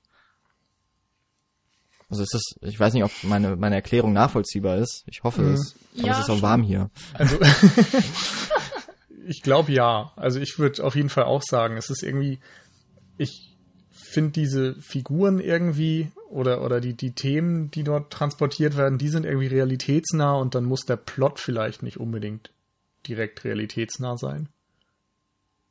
Das habe ich zumindest jetzt gerade bei Victoria gesagt. ja, vielleicht geht es auch einfach nur um die Gefühle, die gezeigt werden oder eben auch beim Zuschauer ausgelöst werden sollen und ähm, die Details sind dann in dem Sinne gar nicht so wichtig. Also ähm, selbst wenn ich jetzt eine Dokumentation gucke, dann, dann habe ich ja auch oft irgendwie ähm, Szenen, die so im Nachhinein im Studio aufgenommen wurden. Also einfach, wo man Römer in, in alten Rom rumlaufen sieht. Und ich weiß ja auch, okay, das wurde logischerweise nicht damals aufgenommen, sondern das ist jetzt halt im Studio entstanden. Und trotzdem kann man sie akzeptieren als äh, so, okay, die Doku möchte mir das jetzt zeigen, was mhm. auch immer. Ist übrigens ein guter Punkt. Studio und so. Weil mhm. Die Nouvelle Vague und ja auch italienischer Neorealismus und so sich ja auch dadurch ausgezeichnet haben, dass man gesagt hat, so, wir wollen auf die Straße gehen, wir wollen auf der Straße drehen. Wir können mhm. auch am Set, äh, Quatsch, dann, dann am, am Drehort direkt die Geräusche mit aufnehmen. Also mhm. natürlich wurde dann auch immer mal drüber synchronisiert, aber gerade Godard hat das auch gerne gemacht, dass er, weiß ich nicht, Motorengeräusche, die Gespräche überlagert haben, einfach mal drin gelassen hat. Was vorher mhm. einfach nie gegangen wäre, was als Filmfehler gegolten hätte. Also was da zum einen noch wichtig ist, dass, also wir sind da jetzt in den 50er Jahren und es hat, es hat verschiedene Gründe, warum jetzt in Hollywood beispielsweise mehr in Studios auch gedreht wurde. Die Western wurden natürlich auch teilweise in der Prärie dann gedreht. Äh, aber es wurden eben günstige, also die 16 mm Kameras, die deutlich kleiner und vor allem leiser sind als 35 mm Kameras, wurden halt erschwinglicher und damit konnten Filmemacher wie eben Godard, wie Truffaut auf die Straße also das ist, war, glaube ich, so dieser Leitspruch, den wir mal in der Filmgeschichte äh, gehört haben, ne? Aus dem, raus aus dem Studio, raus, äh, raus auf die Straße. Hm. Irgendwie so zumindest. Das ist auch so einer dieser Leitgedanken der Nouvelle Vague war. Ich bin mir jetzt nicht so ganz sicher, irgendwie, also beim Neorealismus äh, spielt natürlich noch mit, dass die Studio, also dass das große Studiogelände ähm, bei Rom zerstört war, größtenteils nach dem Krieg. Und dementsprechend konnte man dann nicht mehr so wahnsinnig viel drehen. Aber ähm, man muss ja auch aus einer Not eine Tugend machen. Und ich meine, wir haben die Handkameras jetzt eben, die, oder Kameras, die leicht sind. Äh, Direktton war gar nicht, war da glaube ich auch gerade so äh, rausgekommen. Also dass es eben die Geräte gab, um am Set gut oder eben auch nicht am Set, sondern in der in den Straßen auf einem Ton aufzunehmen, ohne dass man einen riesigen Apparat mit sich tragen musste. Hm. Ich finde, das sieht man im Film auch sehr deutlich. Das ist mir auch äh, bei Quatre Cent Coups schon extrem aufgefallen, dass die Kamera bei Truffaut sehr beweglich ist. Also sie, sie, ähm, ja, sie bewegt sich tatsächlich einfach sehr viel. Es gibt viele Schwenks, ähm, viele kleine Bewegungen oder auch einfach mal so Fahrten, die nicht mit dem Dolly gemacht wurden. Also jedenfalls. Aber auch teilweise. Ja, okay, Dollyfahrten mhm. gab es natürlich auch, aber ich, ich meine halt wirklich so Kamerafahrten, wie man sie heutzutage mit einem ähm, Kran? Ach, nee, äh, mit, einer, mit einer Steadicam machen würde, äh, die es ja damals noch gar nicht gab. Ähm, das ist mir aufgefallen, vor allen Dingen eben auch im Vergleich zu Psycho. Also den haben, hatte ich nur, weiß ich nicht, eine Woche vorher gesehen und bei Hitchcock, ich meine, der Film, die liegen ja nur zwei Jahre auseinander oder lass es mal drei gewesen sein von der, von der Herstellung her. Ähm, bei Hitchcock ist die Kamera noch sehr viel starrer und du hast wirklich das Gefühl, vielleicht hat er sogar noch mit einer dieser Monster-Kameras gedreht, die man fast gar nicht bewegen konnte. Und äh, Quatre Cent Coups sogar ein Jahr vor Psycho noch äh, erschienen.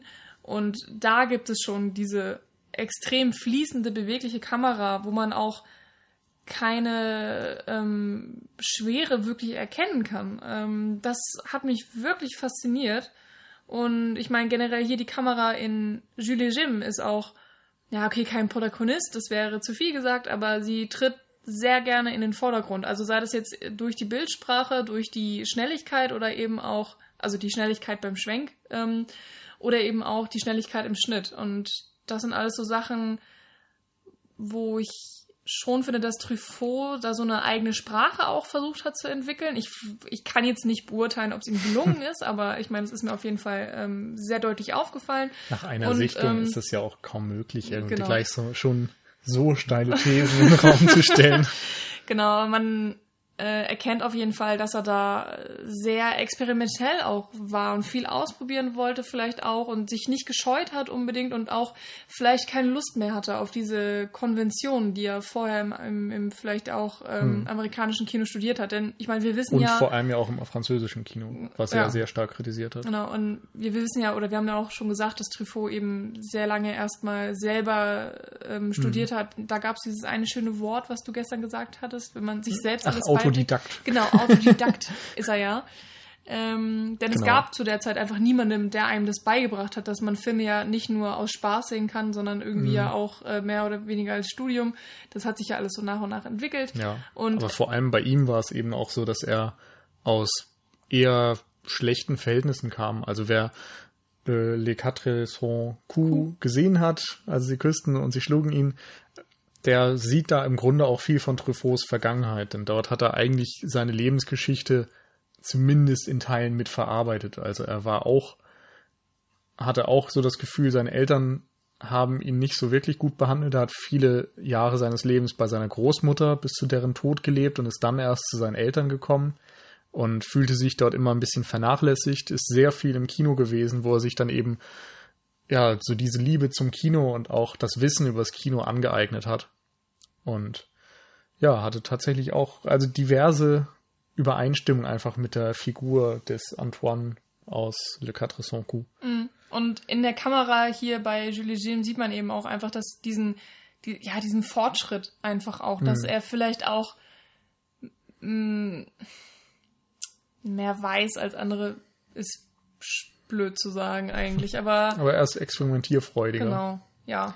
Also exemplarisch vielleicht mal diese Szene, wo sie Radfahren genannt, wo eine Kamera tatsächlich auf einem Fahrrad angebracht wurde, was vorher einfach logistisch schon gar nicht möglich war, weil die viel zu groß, viel zu sperrig, viel zu schwer gewesen wären. Und in den 60ern wird es möglich und dank Leuten wie Truffaut wird es dann eben auch mal ausprobiert. Ja, ich würde da gerade äh, noch einen Namen nennen, der, glaube ich, für die Nouvelle Vague fast genauso wichtig wahrscheinlich wäre wie die äh, Regisseure, die wir jetzt schon mehrfach genannt haben. Äh, Raoul Coutard, das ist der Kameramann, nicht nur von Jules Regime, der ist vor allem auch der, also gerade in den Anfangsjahren, der Kameramann von Godard, also zum Beispiel, um den Film jetzt auch nochmal zu nennen, Abu de Souffle, äh, wir haben ihn, glaube ich, auch schon genannt, also Außer Atem, äh, den wir in der 60, äh, also in der 160 kurz erwähnt hatten, als einer der Filme, die natürlich nicht vergessen sein sollten für dieses Jahrzehnt. Aber ja, da wäre da so eine andere, äh, dass wir da dann eben doch einen anderen Fokus setzen wollten.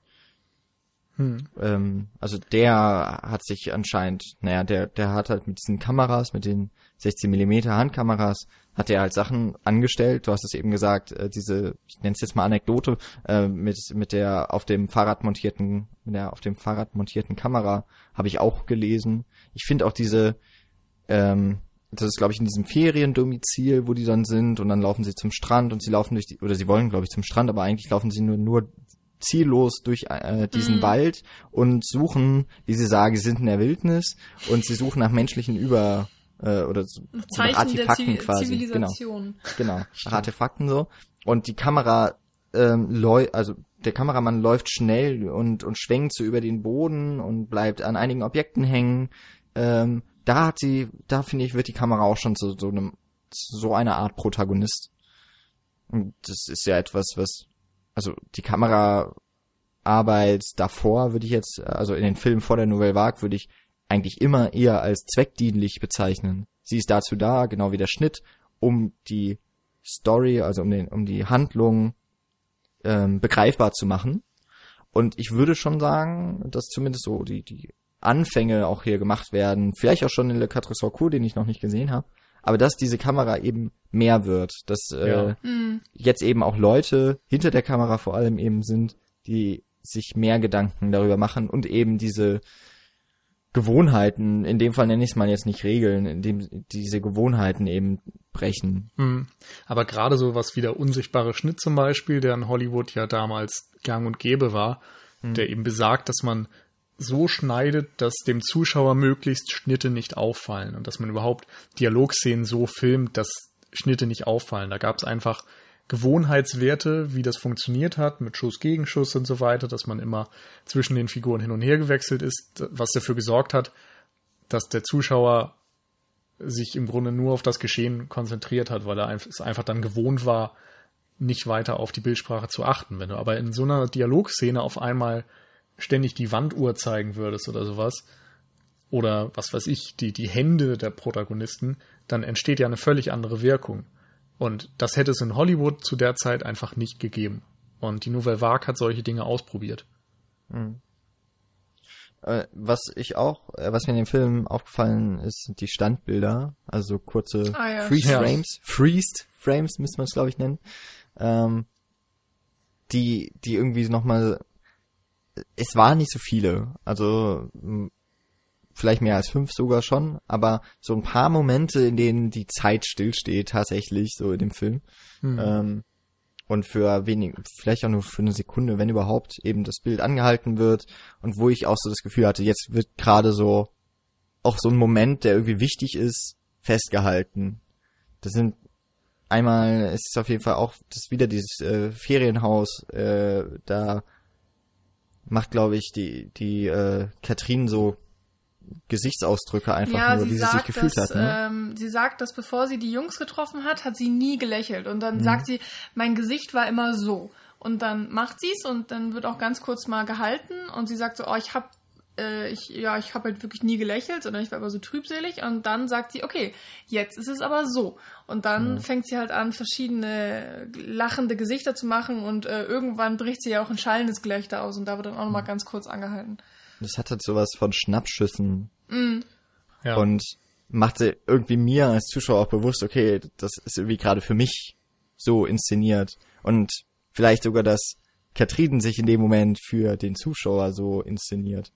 Ja. in dem Fall sind ja auch Jules und Jules Jim Zuschauer in dieser Szene. Die ich, sind ja, glaube ich, gar nicht im Bild. Ich hatte auch so ein bisschen das Gefühl, dass es diesen Auto oder autobiografischen oder eben biografischen Charakter vielleicht ein bisschen hervorhebt, weil man du hast ja gesagt, es ist so schnappschussartig. Dadurch kriegt man das Gefühl, es ist eben auch eine Erinnerung. Also, dass die Kamera sozusagen äh, eine ähm, der Blick ist von der Person, die sich gerade daran erinnert und dass eben diese Szene so, so super besonders war, dass er sogar diese ganz kurzen Momente noch als fast als Schnappschüsse in Erinnerung hat. Und ähm, ich meine, die Zeit wird ja dadurch auch gedehnt ähm, also der kompletten Szene, was auch so, ja, einen interessanten Effekt hat, eben auch diesen Effekt, dass man sie für besonders wichtig irgendwie auch hält und äh, mhm. sie bleibt uns ja auch allen dadurch besser in Erinnerung. Sie wird ja besonderer.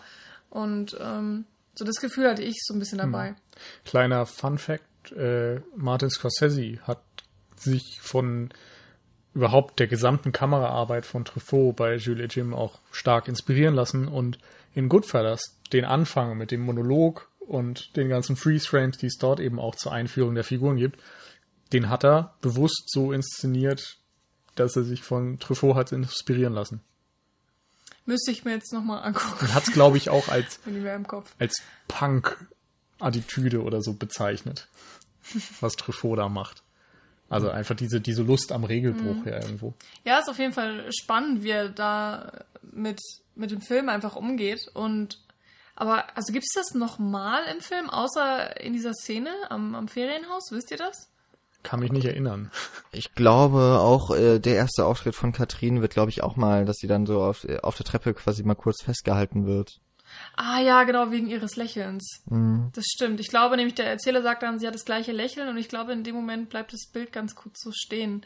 Mhm. Ähm, ja, das kann gut sein. Ansonsten gibt es, glaube ich, noch äh, ein paar Jump Cuts, aber auch extrem wenige. Also mir ist, es gibt nur eine Szene im Haus, äh, wenn sie dann schon in, in Österreich sind, äh, wo es minimale Jump Cuts gab, aber ja. ja. Ja, ich finde es manchmal auch gar nicht so einfach, dem die Bedeutung beizumessen, die es verdient hätte, weil wir mhm. das heutzutage einfach mit unseren heutigen Sehgewohnheiten schon so gewohnt sind. Mhm. Das war jetzt auch schon wieder durch die ganze Wortwahl alles gedoppelt, aber egal. ähm, man muss sich ja vorstellen, dass es dort zu der Zeit, 1962, was völlig Neues war, dass so mit der Kamera umgegangen wurde. Und heutzutage ist das eben eine allgemeingültige Bildsprache, die der, wenn du es nicht besser wüsstest, gar nicht mehr so stark auffallen würde. Mhm. Und das zeigt eben auch, wie weit die Nouvelle Vague ihre Zeit dann auch irgendwie voraus war oder wie viel Einfluss sie auch auf die Filmgeschichte nach ihr hatte. Mhm. Ja, glaube ich gern. Ähm, allerdings muss ich sagen, mir ist es halt extrem aufgefallen. Ähm, also klar, ich, ich meine, mein, so bis, bis in die letzten dran, Details halt. Mm, okay, stimmt, die gehen mir dann vielleicht auch verloren. Ähm, aber die gehen mir dann vielleicht auch wirklich nur auf, wenn ich den Film anfange zu studieren, wenn ich dann irgendwie anfange, auch das, das Screen, ähm, das Storyboard mal aufzuschreiben oder aufzumalen oder so, dann würden mir gleich auch nochmal viel mehr Sachen auffallen. Aber eben auch, weil wir uns jetzt gerade so mit unserer 60er-Reihe in den 60er Jahren vertiefen, ähm, finde ich sehr spannend, da so auch Vergleiche darzustellen, weil ich meine, mhm. bei Yojimbo war ich jetzt nicht im Podcast dabei, aber ich habe natürlich auch jetzt mit dir zusammen jetzt ein paar Kurosawa-Filme geguckt und ähm, wir haben uns nochmal mit, mit Hitchcock so ein bisschen beschäftigt und es ist schon äh, interessant, dass die Filme eigentlich alle nacheinander oder kurz beieinander entstanden sind und trotzdem so unfassbar unterschiedlich sind und ähm, das habe ich so nicht unbedingt erwartet, muss ich sagen. Das ist umso faszinierender. Hm. Ja, in den 60ern passiert viel. Mhm. Ja. Und es wird auch, um noch mal so ein bisschen zu rechtfertigen, auch, warum nehmen wir eigentlich so einen Film wie Jules Jim? Ähm, die Nouvelle Vague ist vielleicht das wichtigste, ähm, der, das wichtigste Moment der Filmgeschichte. Ohne, ohne die Nouvelle Vague wäre vieles heute gar nicht denkbar.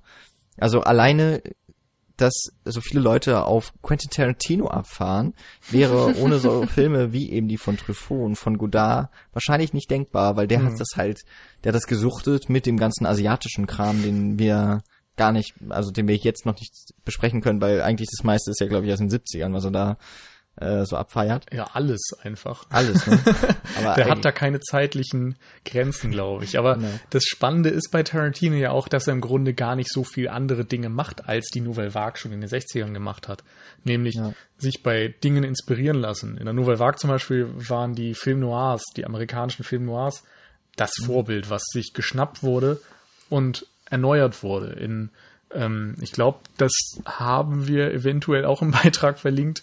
Ein Video-Essay zum Thema äh, Abu de Souffle von Godard, wo er sich so einen typischen Krimi-Plot eines Film Noir nimmt und den irgendwie auf eine Art französische Art neu denkt und so ein bisschen als französischen Stil neu inszeniert.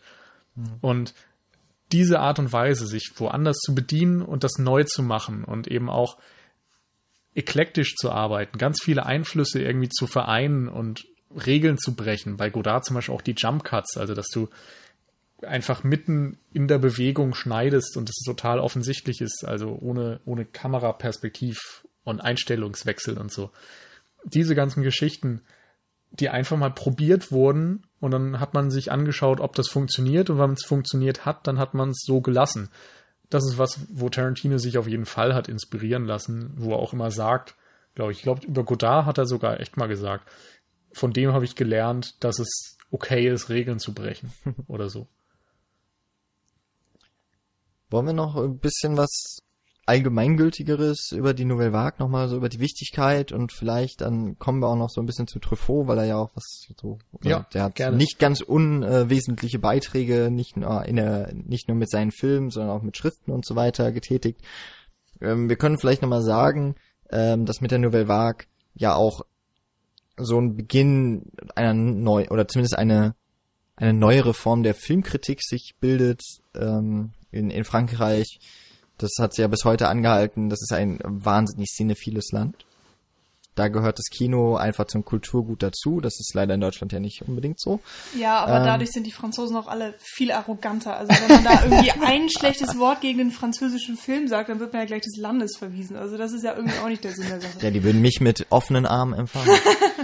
ja, weil du auch noch nie irgendwas Kritisches gesagt hast. Noch nie zu einem französischen Film doch. Die, die, Na, könnten, wette, die könnten gar nichts gegen mich sagen, weil die sprechen ja nur Französisch aus Trotz und ich kann kein Französisch. Insofern würden wir uns gar nicht verstehen. ähm, Nouvelle Vague. Nouvelle Vague. Ähm, Wollen wir das chronologisch machen oder welchen ja, Ansatz wählen wir jetzt mal? ich, also, ich wollte so anfangen mit diesen Cineclubs. Ja. Also man muss sagen, also das ist eben eine eine Epoche in der Filmgeschichte, die beginnt so Ende der 50er Jahre. Also da entspringen auch so die ersten wichtigen Filme. Ihr habt Quatre Cent Coups schon genannt. Also sie küssten und sie schlugen ihn. Wir haben ihn auch heute schon häufig mit dem deutschen Titel genannt.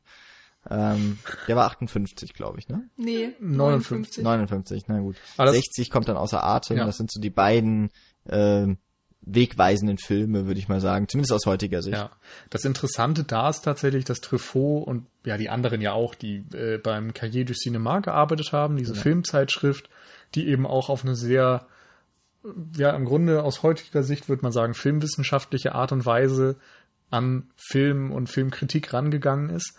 Und Truffaut war berüchtigt für seine harschen Kritiken des französischen zeitgenössischen Kinos und hat deswegen unter anderem quasi auch als, ich glaube, einziger wichtiger französischer Filmkritiker 58 keine Einladung zum Cannes Filmfestival gekriegt. Und 59 ist er dann eben selbst dort gewesen mit seinem Debütfilm Le Quatre Cent Coups und hat direkt gewonnen.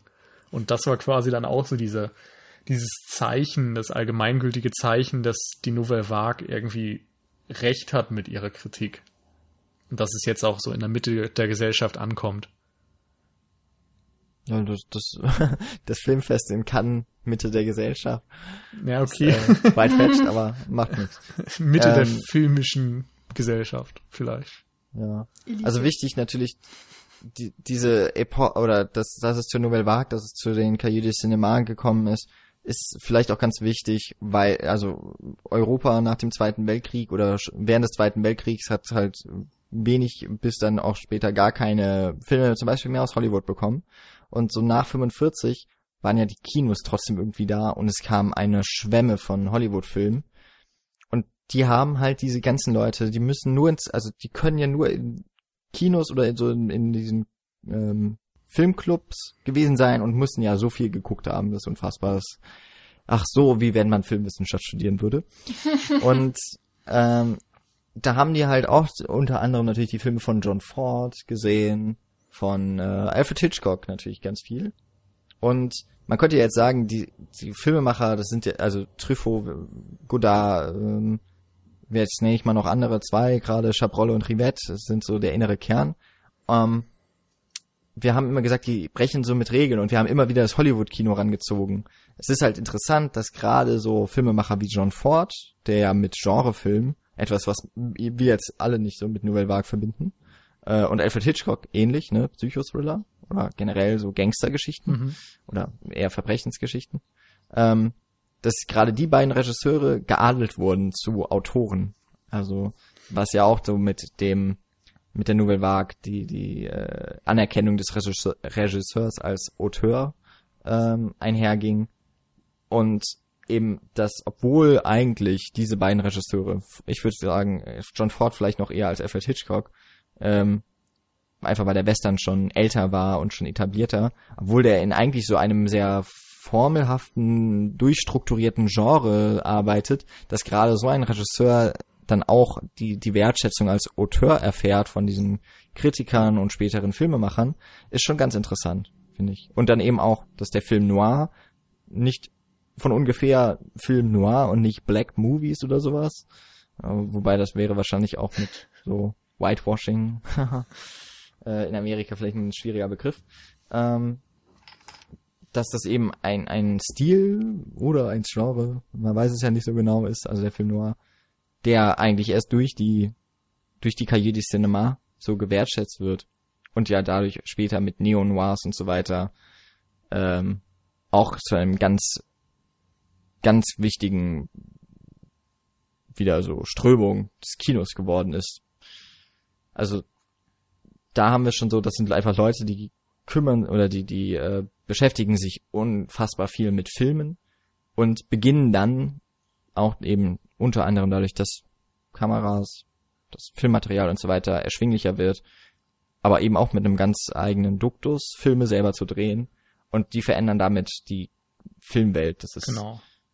Kann man sich gar nicht mehr vorstellen heutzutage. nee, so kann man das die Filmwelt auch gar nicht mehr ändern, glaube ich. Ähm, vielleicht nochmal zum Begriff Auteur, also französisch für Autor ähm, und steht im Grunde dafür, dass der Regisseur eben die kreative Kontrolle über sein Werk hat, dass er selbst irgendwie die, die künstlerische Gestaltung, die Geschichte, den Schnitt und so weiter bestimmen kann, in alle Schritte involviert ist und jetzt nicht unbedingt vom Produzenten oder Drehbuchautoren oder Studio oder so eingeschränkt wird in seiner kreativen Freiheit.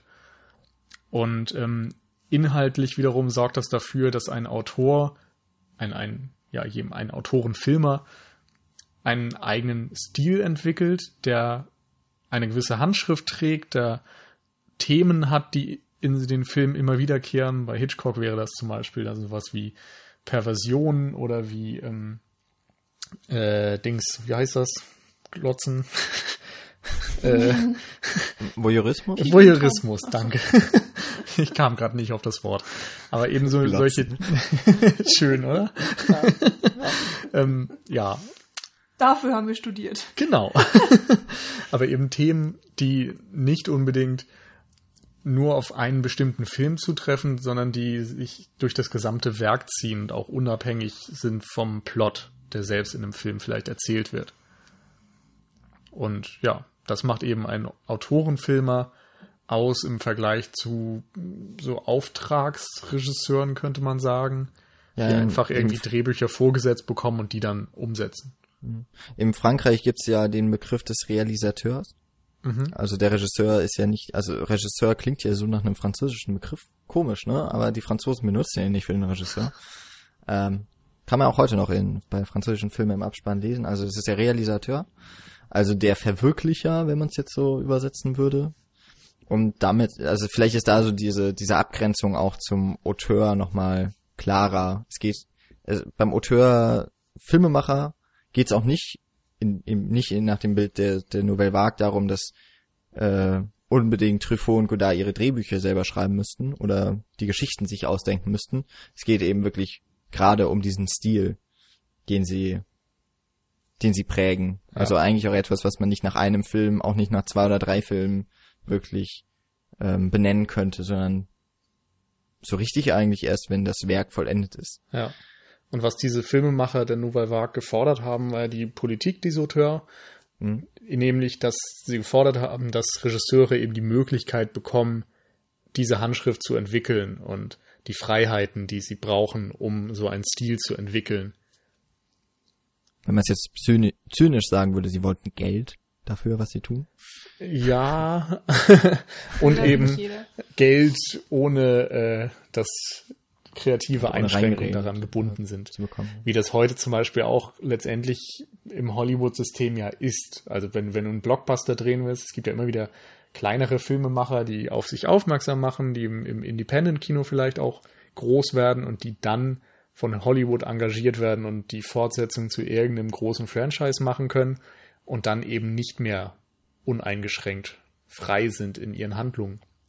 Beispiel, Paul wird jetzt sagen, Edgar Wright zum Beispiel, der mhm. viele, viele schöne britische Filme gemacht hat und dann von Hollywood engagiert wurde, um Ant-Man zu drehen und letztendlich ja dort auch ausgestiegen ist, weil er sich, ich weiß nicht, ob man sagen kann, ob er sich, dass er sich mit denen überworfen hat, aber zumindest war er mit der Situation nicht zufrieden, Marvel wohl auch nicht so ganz und dann hat man sich getrennt. getrennt.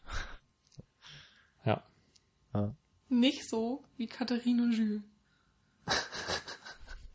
ja. Das ist jetzt aber nochmal schön den Bogen geschlagen. Ja. Ne? Dabei wollte ich eigentlich doch jetzt ein bisschen über Truffaut sprechen. Na gut.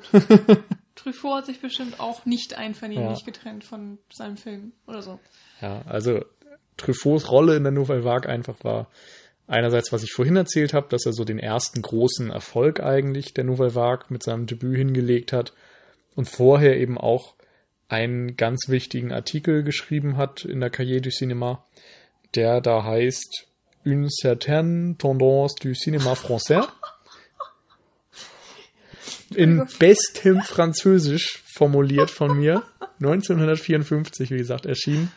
Ähm, und dort hat er im Grunde genau dieses französische Kino der Zeit kritisiert. Dort gab es viele Literaturverfilmungen und er hat die ziemlich runtergemacht auf problemische Art und Weise und insbesondere, so wie ich das mitbekomme, kritisiert, dass diese Adaptionen gemacht wurden von Leuten, die aus der Literatur kommen, die eben nicht unbedingt ein Verständnis für das filmische Medium haben und die dann ganz streng quasi laut seiner Aussage vorgegangen sind, dass sie sich eine Szene angesehen haben, geguckt haben, ob man die drehen kann oder ob man sie nicht drehen kann und quasi knallhart aussortiert haben, so dass am Ende zwar so dieser Rumpf eines Werkes übertragen werden konnte, der Plot, aber das eigentliche Wesen, das Ganze, was dahinter stand, so eine, eine Art atmosphärische, werktreue Umsetzung, die, ja, die das Werk eben auf so eine erfahrbar macht im filmischen Medium vielleicht,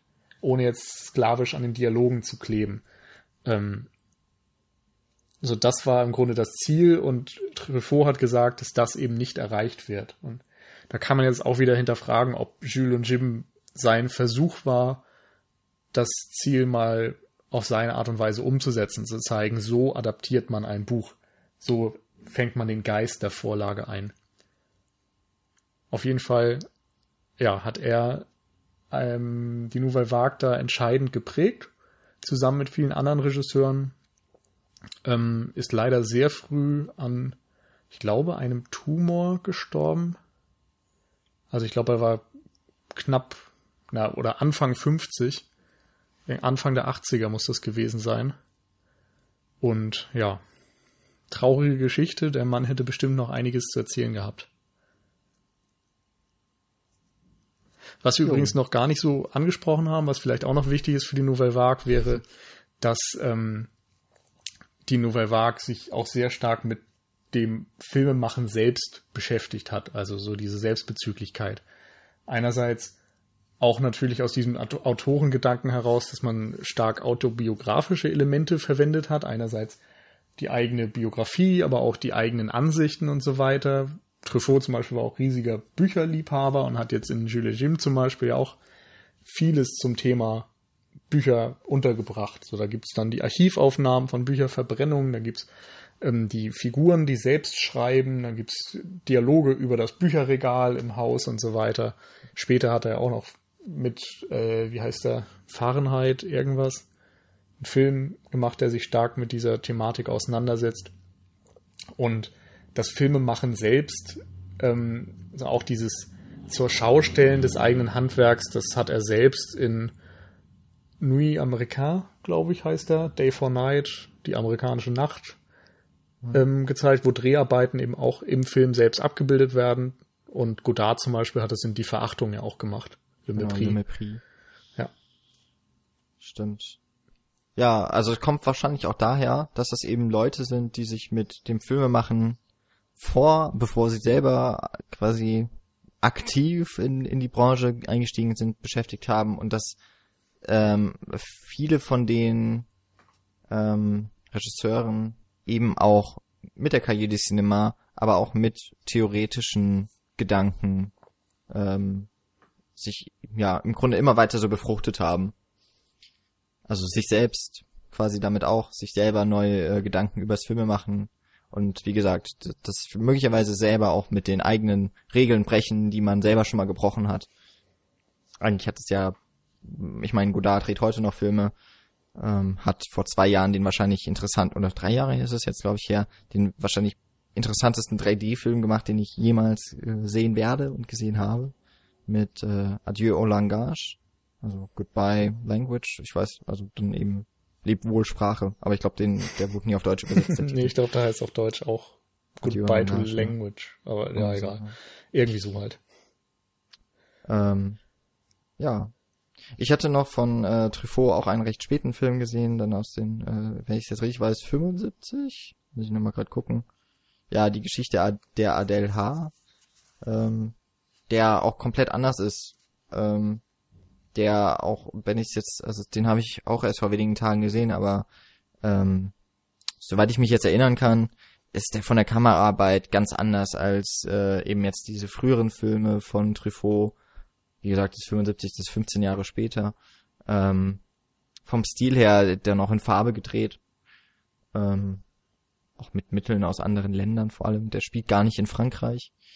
Ähm, also auch einer, der, der sehr viele verschiedene Filme gemacht hat. Wie eben auch viele andere dann aus dieser, aus dieser Zeit, die teilweise eben auch sehr viel länger noch Filme machen konnten als Truffaut. Ähm, im weiteren Kreis wäre noch zu nennen Alain René, wobei der, glaube ich, auch nicht immer unbedingt zur Nouvelle Vague gezählt wird. Ähm, aber auch erst, glaube ich, 2013 oder 14 gestorben. Und Agnes Wada, die, glaube ich, jetzt nicht mehr so wahnsinnig viele Filme dreht, aber immerhin eine Frau. ähm, auch eine wichtige Frau eigentlich der Filmgeschichte, die ich aber auch bis vor äh, dem letzten Jahr gar nicht kannte und erst durch Seminare auf sie aufmerksam geworden bin ja. Ja.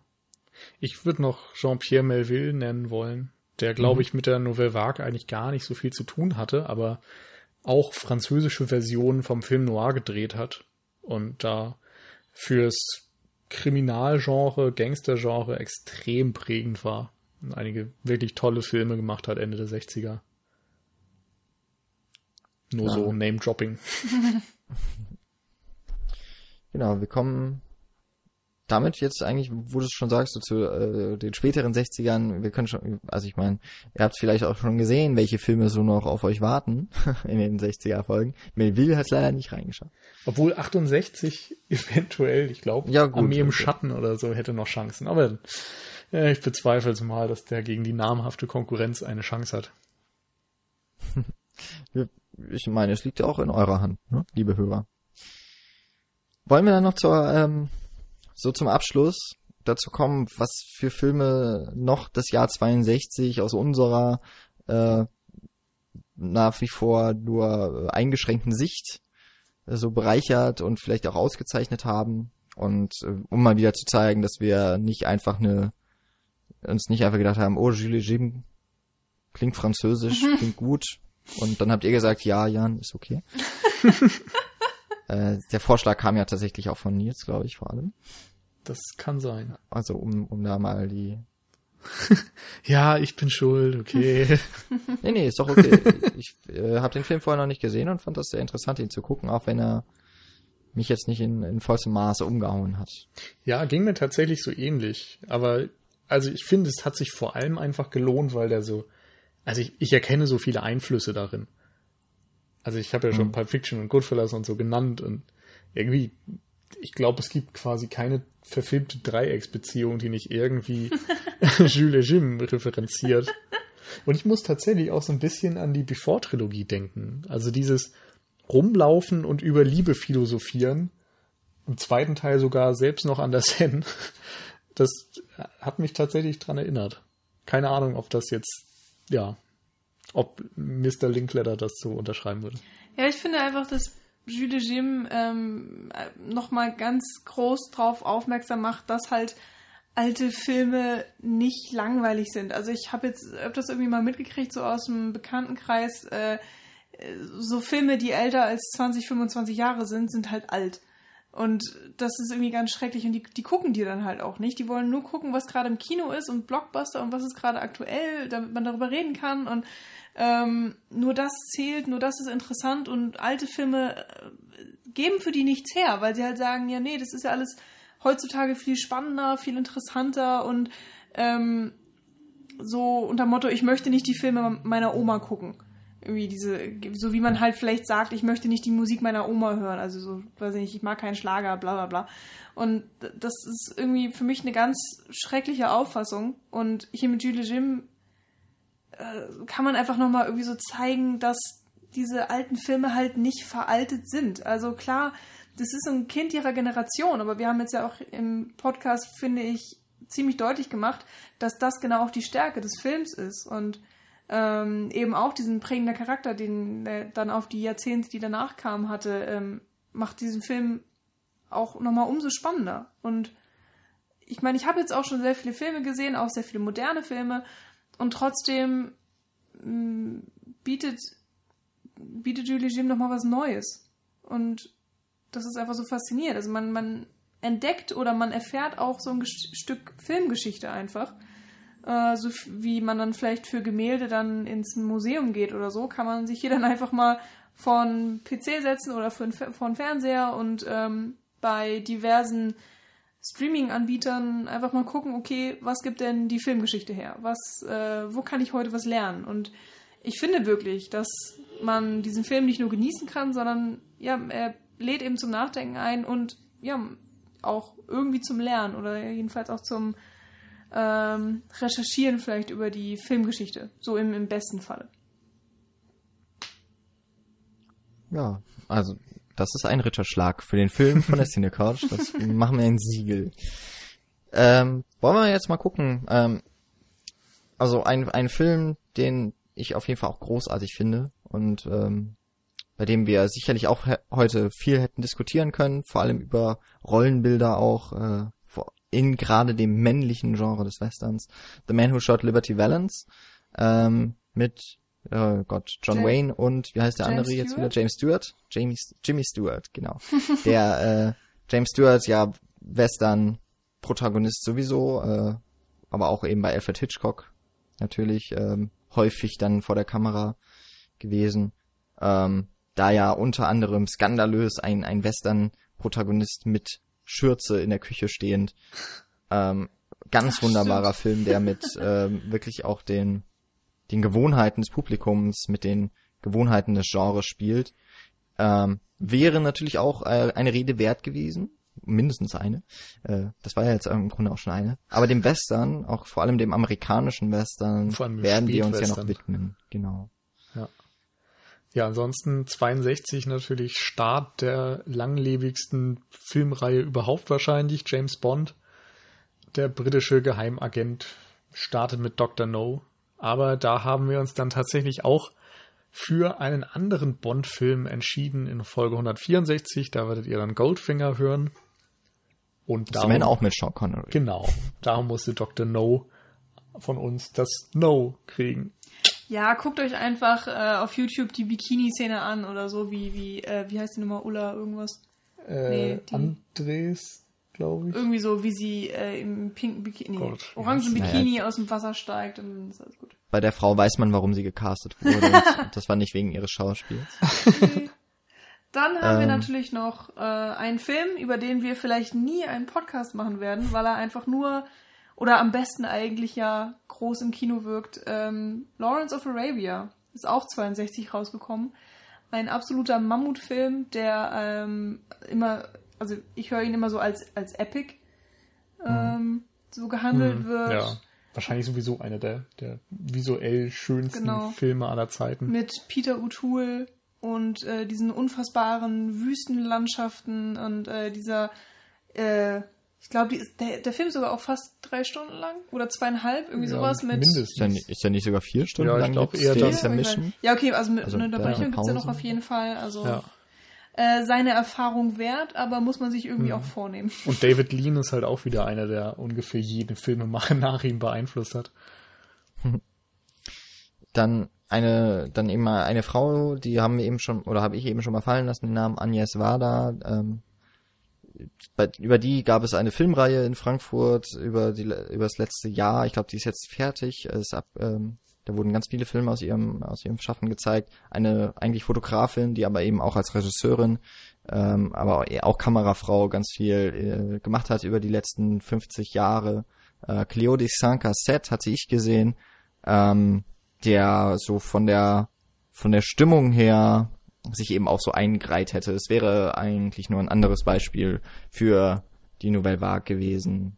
Und ähm, ja, ein, ein sehr empfehlenswerter Film. Auch vielleicht wollen ja so ein paar Leute, bin ich auch so ein bisschen immer mal mit so einem schielenden Auge drauf, dass ich auch ein paar mehr Filme von Regisseurinnen gucke. In dem Fall wäre es sogar noch mal mit historischem Mehrwert. Ja. Ja, Sanjuro hatten wir auch schon in der 161 zu Yojimbo erwähnt, weil Sanjuro die Fortsetzung davon ist auch ein toller Film, für den im Grunde die gleichen positiven Argumente gelten wie für Yojimbo. Der nimmt halt den Italo-Western vorweg. Und ja, sei auch nochmal allen ans Herz gelegt. Außerdem ist natürlich äh, das Jahrzehnt, also die, das 60er Jahrzehnt, äh, die Zeit für Kubrick. Ähm, ich weiß gar nicht, in welchen Abständen er seine Filme veröffentlicht hat, aber auf jeden Fall, ja, in der Zeit kamen sehr viele. Im 62 war es dann eben Lolita, der vielleicht manchmal ein bisschen untergeht, aber auch, ich glaube, in jeder guten Kubrick Collection ähm, enthalten ist. Ja, und dann kommen wir noch zu einem Film, den ich nicht kenne, nämlich Cape 4. genau. Aber den haben wir schon mal erwähnt. Ich glaube schon öfter. Ähm, auf jeden Fall, wo wir auch schon bei der 60 mal waren, nämlich ähm, ja, 160 waren, dass wir auf unsere Folge 6 zurückverweisen. Äh, Cup der Angst heißt der dann, glaube ich, ne? Genau. Mhm. Auf Deutsch. Da haben wir ähm, eine der Rollen, da bin ich mir jetzt aber auch nicht mehr ganz Max sicher. Max Cady heißt er, glaube ich. Ah, ja. Aber also, tatsächlich habe ich vergessen, wie der blöde Schauspieler heißt. Night of the Hunter. Der, der, der äh, Typ. Martin Sheen? Nee. nee, nee, nee. Du meinst Robert De Niro? Nein, das ist die, das ist das verdammt, die, das ist das der wieder Scorsese Remake. Ja. Ah. Oh Gott. Äh, aber es da hat er auch einen Gastauftritt. Lustigerweise, äh, das nur kurz wieder als Trivia. Ähm, es geht da ja da um einen Mörder, der sich an dem Anwalt oder Richter rächen will, der ihn ins Gefängnis gebracht hat. Und der dann quasi so ein bisschen stalking-mäßig hinter der Familie her ist. Und im Original spielt der, den ich meine, den Bösewicht. Robert Mitchum. Robert Mitchum, ja. genau, danke. Und in Scorseses Remake, wo Robert De Niro seine Rolle übernimmt, hat er einen Gastauftritt als Guter, als Cop oder so. Nee, als Richter, glaube ich. Als Richter? Als Richter. Okay. Aber nur Dann so, so. ganze zwei Sätze oder Und so. Und ich glaube, James Stewart ist ja sein Gegenspieler. Da haben wir wieder James Stewart. äh, Gregory Peck, tut mir leid. Oh, shit. Ja, die verwechsel ich irgendwie auch gerne mal. Warum auch immer. Naja, ich hab's gerade offen. Das, äh, sei äh, noch gesagt. Ja. Von Immerhin. Dann habe ich offensichtlich mal wieder einen Grund, den Film zu schauen. Sehr gut. Also wie ihr merkt, da waren bestimmt auch jetzt einige Filme dabei, die man vielleicht auch er erwartet hätte. Ähm, also auch wieder eine schwere Entscheidung gewesen. Mein Gott, die 60er. Also sie haben uns schon monatelang Kopfzerbrechen bereitet und ich glaube, deswegen machen wir auch immer noch so diesen, diesen Abschluss bei diesen Folgen, einfach um nochmal so auch rauszulassen, dass das ist doch schwierig, sich zu entscheiden. Äh, bei Jules Jim, cool. Äh, für uns war das jetzt, glaube ich, allesamt, zumindest dieses Mal noch der Film, den wir alle noch nicht kannten. Ja. ja. Dementsprechend, ähm, auch ja für uns ist das Ganze ja so eine Chance, Filme zu gucken, die wir noch nie geguckt haben und eben auch unser selber Lücken zu füllen und euch eben auch nochmal darauf hinzuweisen, liebe Hörer, was es da so alles gibt in den 60ern und was es, was wir alles halt noch nicht besprochen haben, haben wir gerade schon erwähnt, könnte man 10, 15 Fortsetzungen eigentlich machen zu dieser Reihe. Gut, dann wären wir quasi auch am Ende mit dem Jahr 62. Ähm, ich möchte schon mal darauf hinweisen, was ihr als Hausaufgabe bekommt für nächste Woche, einen italienischen Film. Fellini mit 8,5. Auch einem der, der ganz großen Klassiker, der in jeder Top-Liste der besten Filme aller Zeiten vertreten ist. Äh, Jules Jim allerdings auch. da lassen wir uns ja nicht foppen hier. Ähm, Quasi bei jedem Film, den wir ausgewählt haben. Genau. Und bei der 164 habt ihr auch schon gehört, da wird Goldfinger dann Thema sein. Ähm, also auch hier, wir sind jetzt gerade ein bisschen in Europa verhaftet. Ist aber eben auch ein spannendes Jahrzehnt, gerade fürs europäische Kino.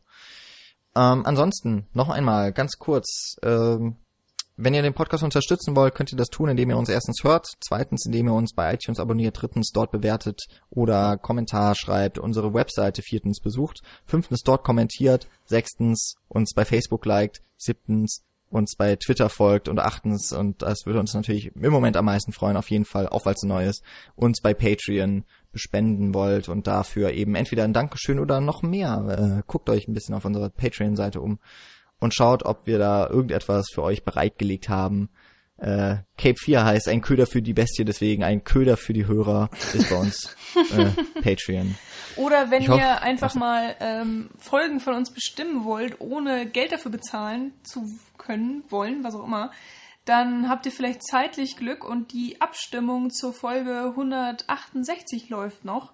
Da haben wir uns nämlich nicht entscheiden können für einen dieser grandiosen Filme und ähm, dachten, wir machen es einfach wie in der 90er-Reihe und ihr dürft entscheiden, welchen Film wir denn besprechen. Und äh, wie immer, nach ungefähr, glaube ich, zwei Wochen gewinnt der Film mit den meisten Stimmen. Genau. Äh, die genauen Termine schreiben wir in die Beschreibung. Die findet ihr in eurem Podcast-Feed oder, also in eurem Programm, wo auch immer ihr uns hört, oder eben auf unserer Homepage cinecouch.net. So. Dann würde ich sagen, haben wir äh, länger gesprochen, als der Film lang ist. Gute Zeit. Ähm, ich wünsche einen schönen Abend, einen schönen Morgen, einen schönen Mittag, wann auch immer ihr uns hört. Auf jeden Fall viel Spaß im Kino oder im Heimkino bei diesen wunderbaren Filmen, die es zu entdecken gilt aus den 60er Jahren. Ja, dann würde ich sagen, bis nächste Woche. Haltet die Ohren steif und auf Wiederhören. Tschüss. Ciao.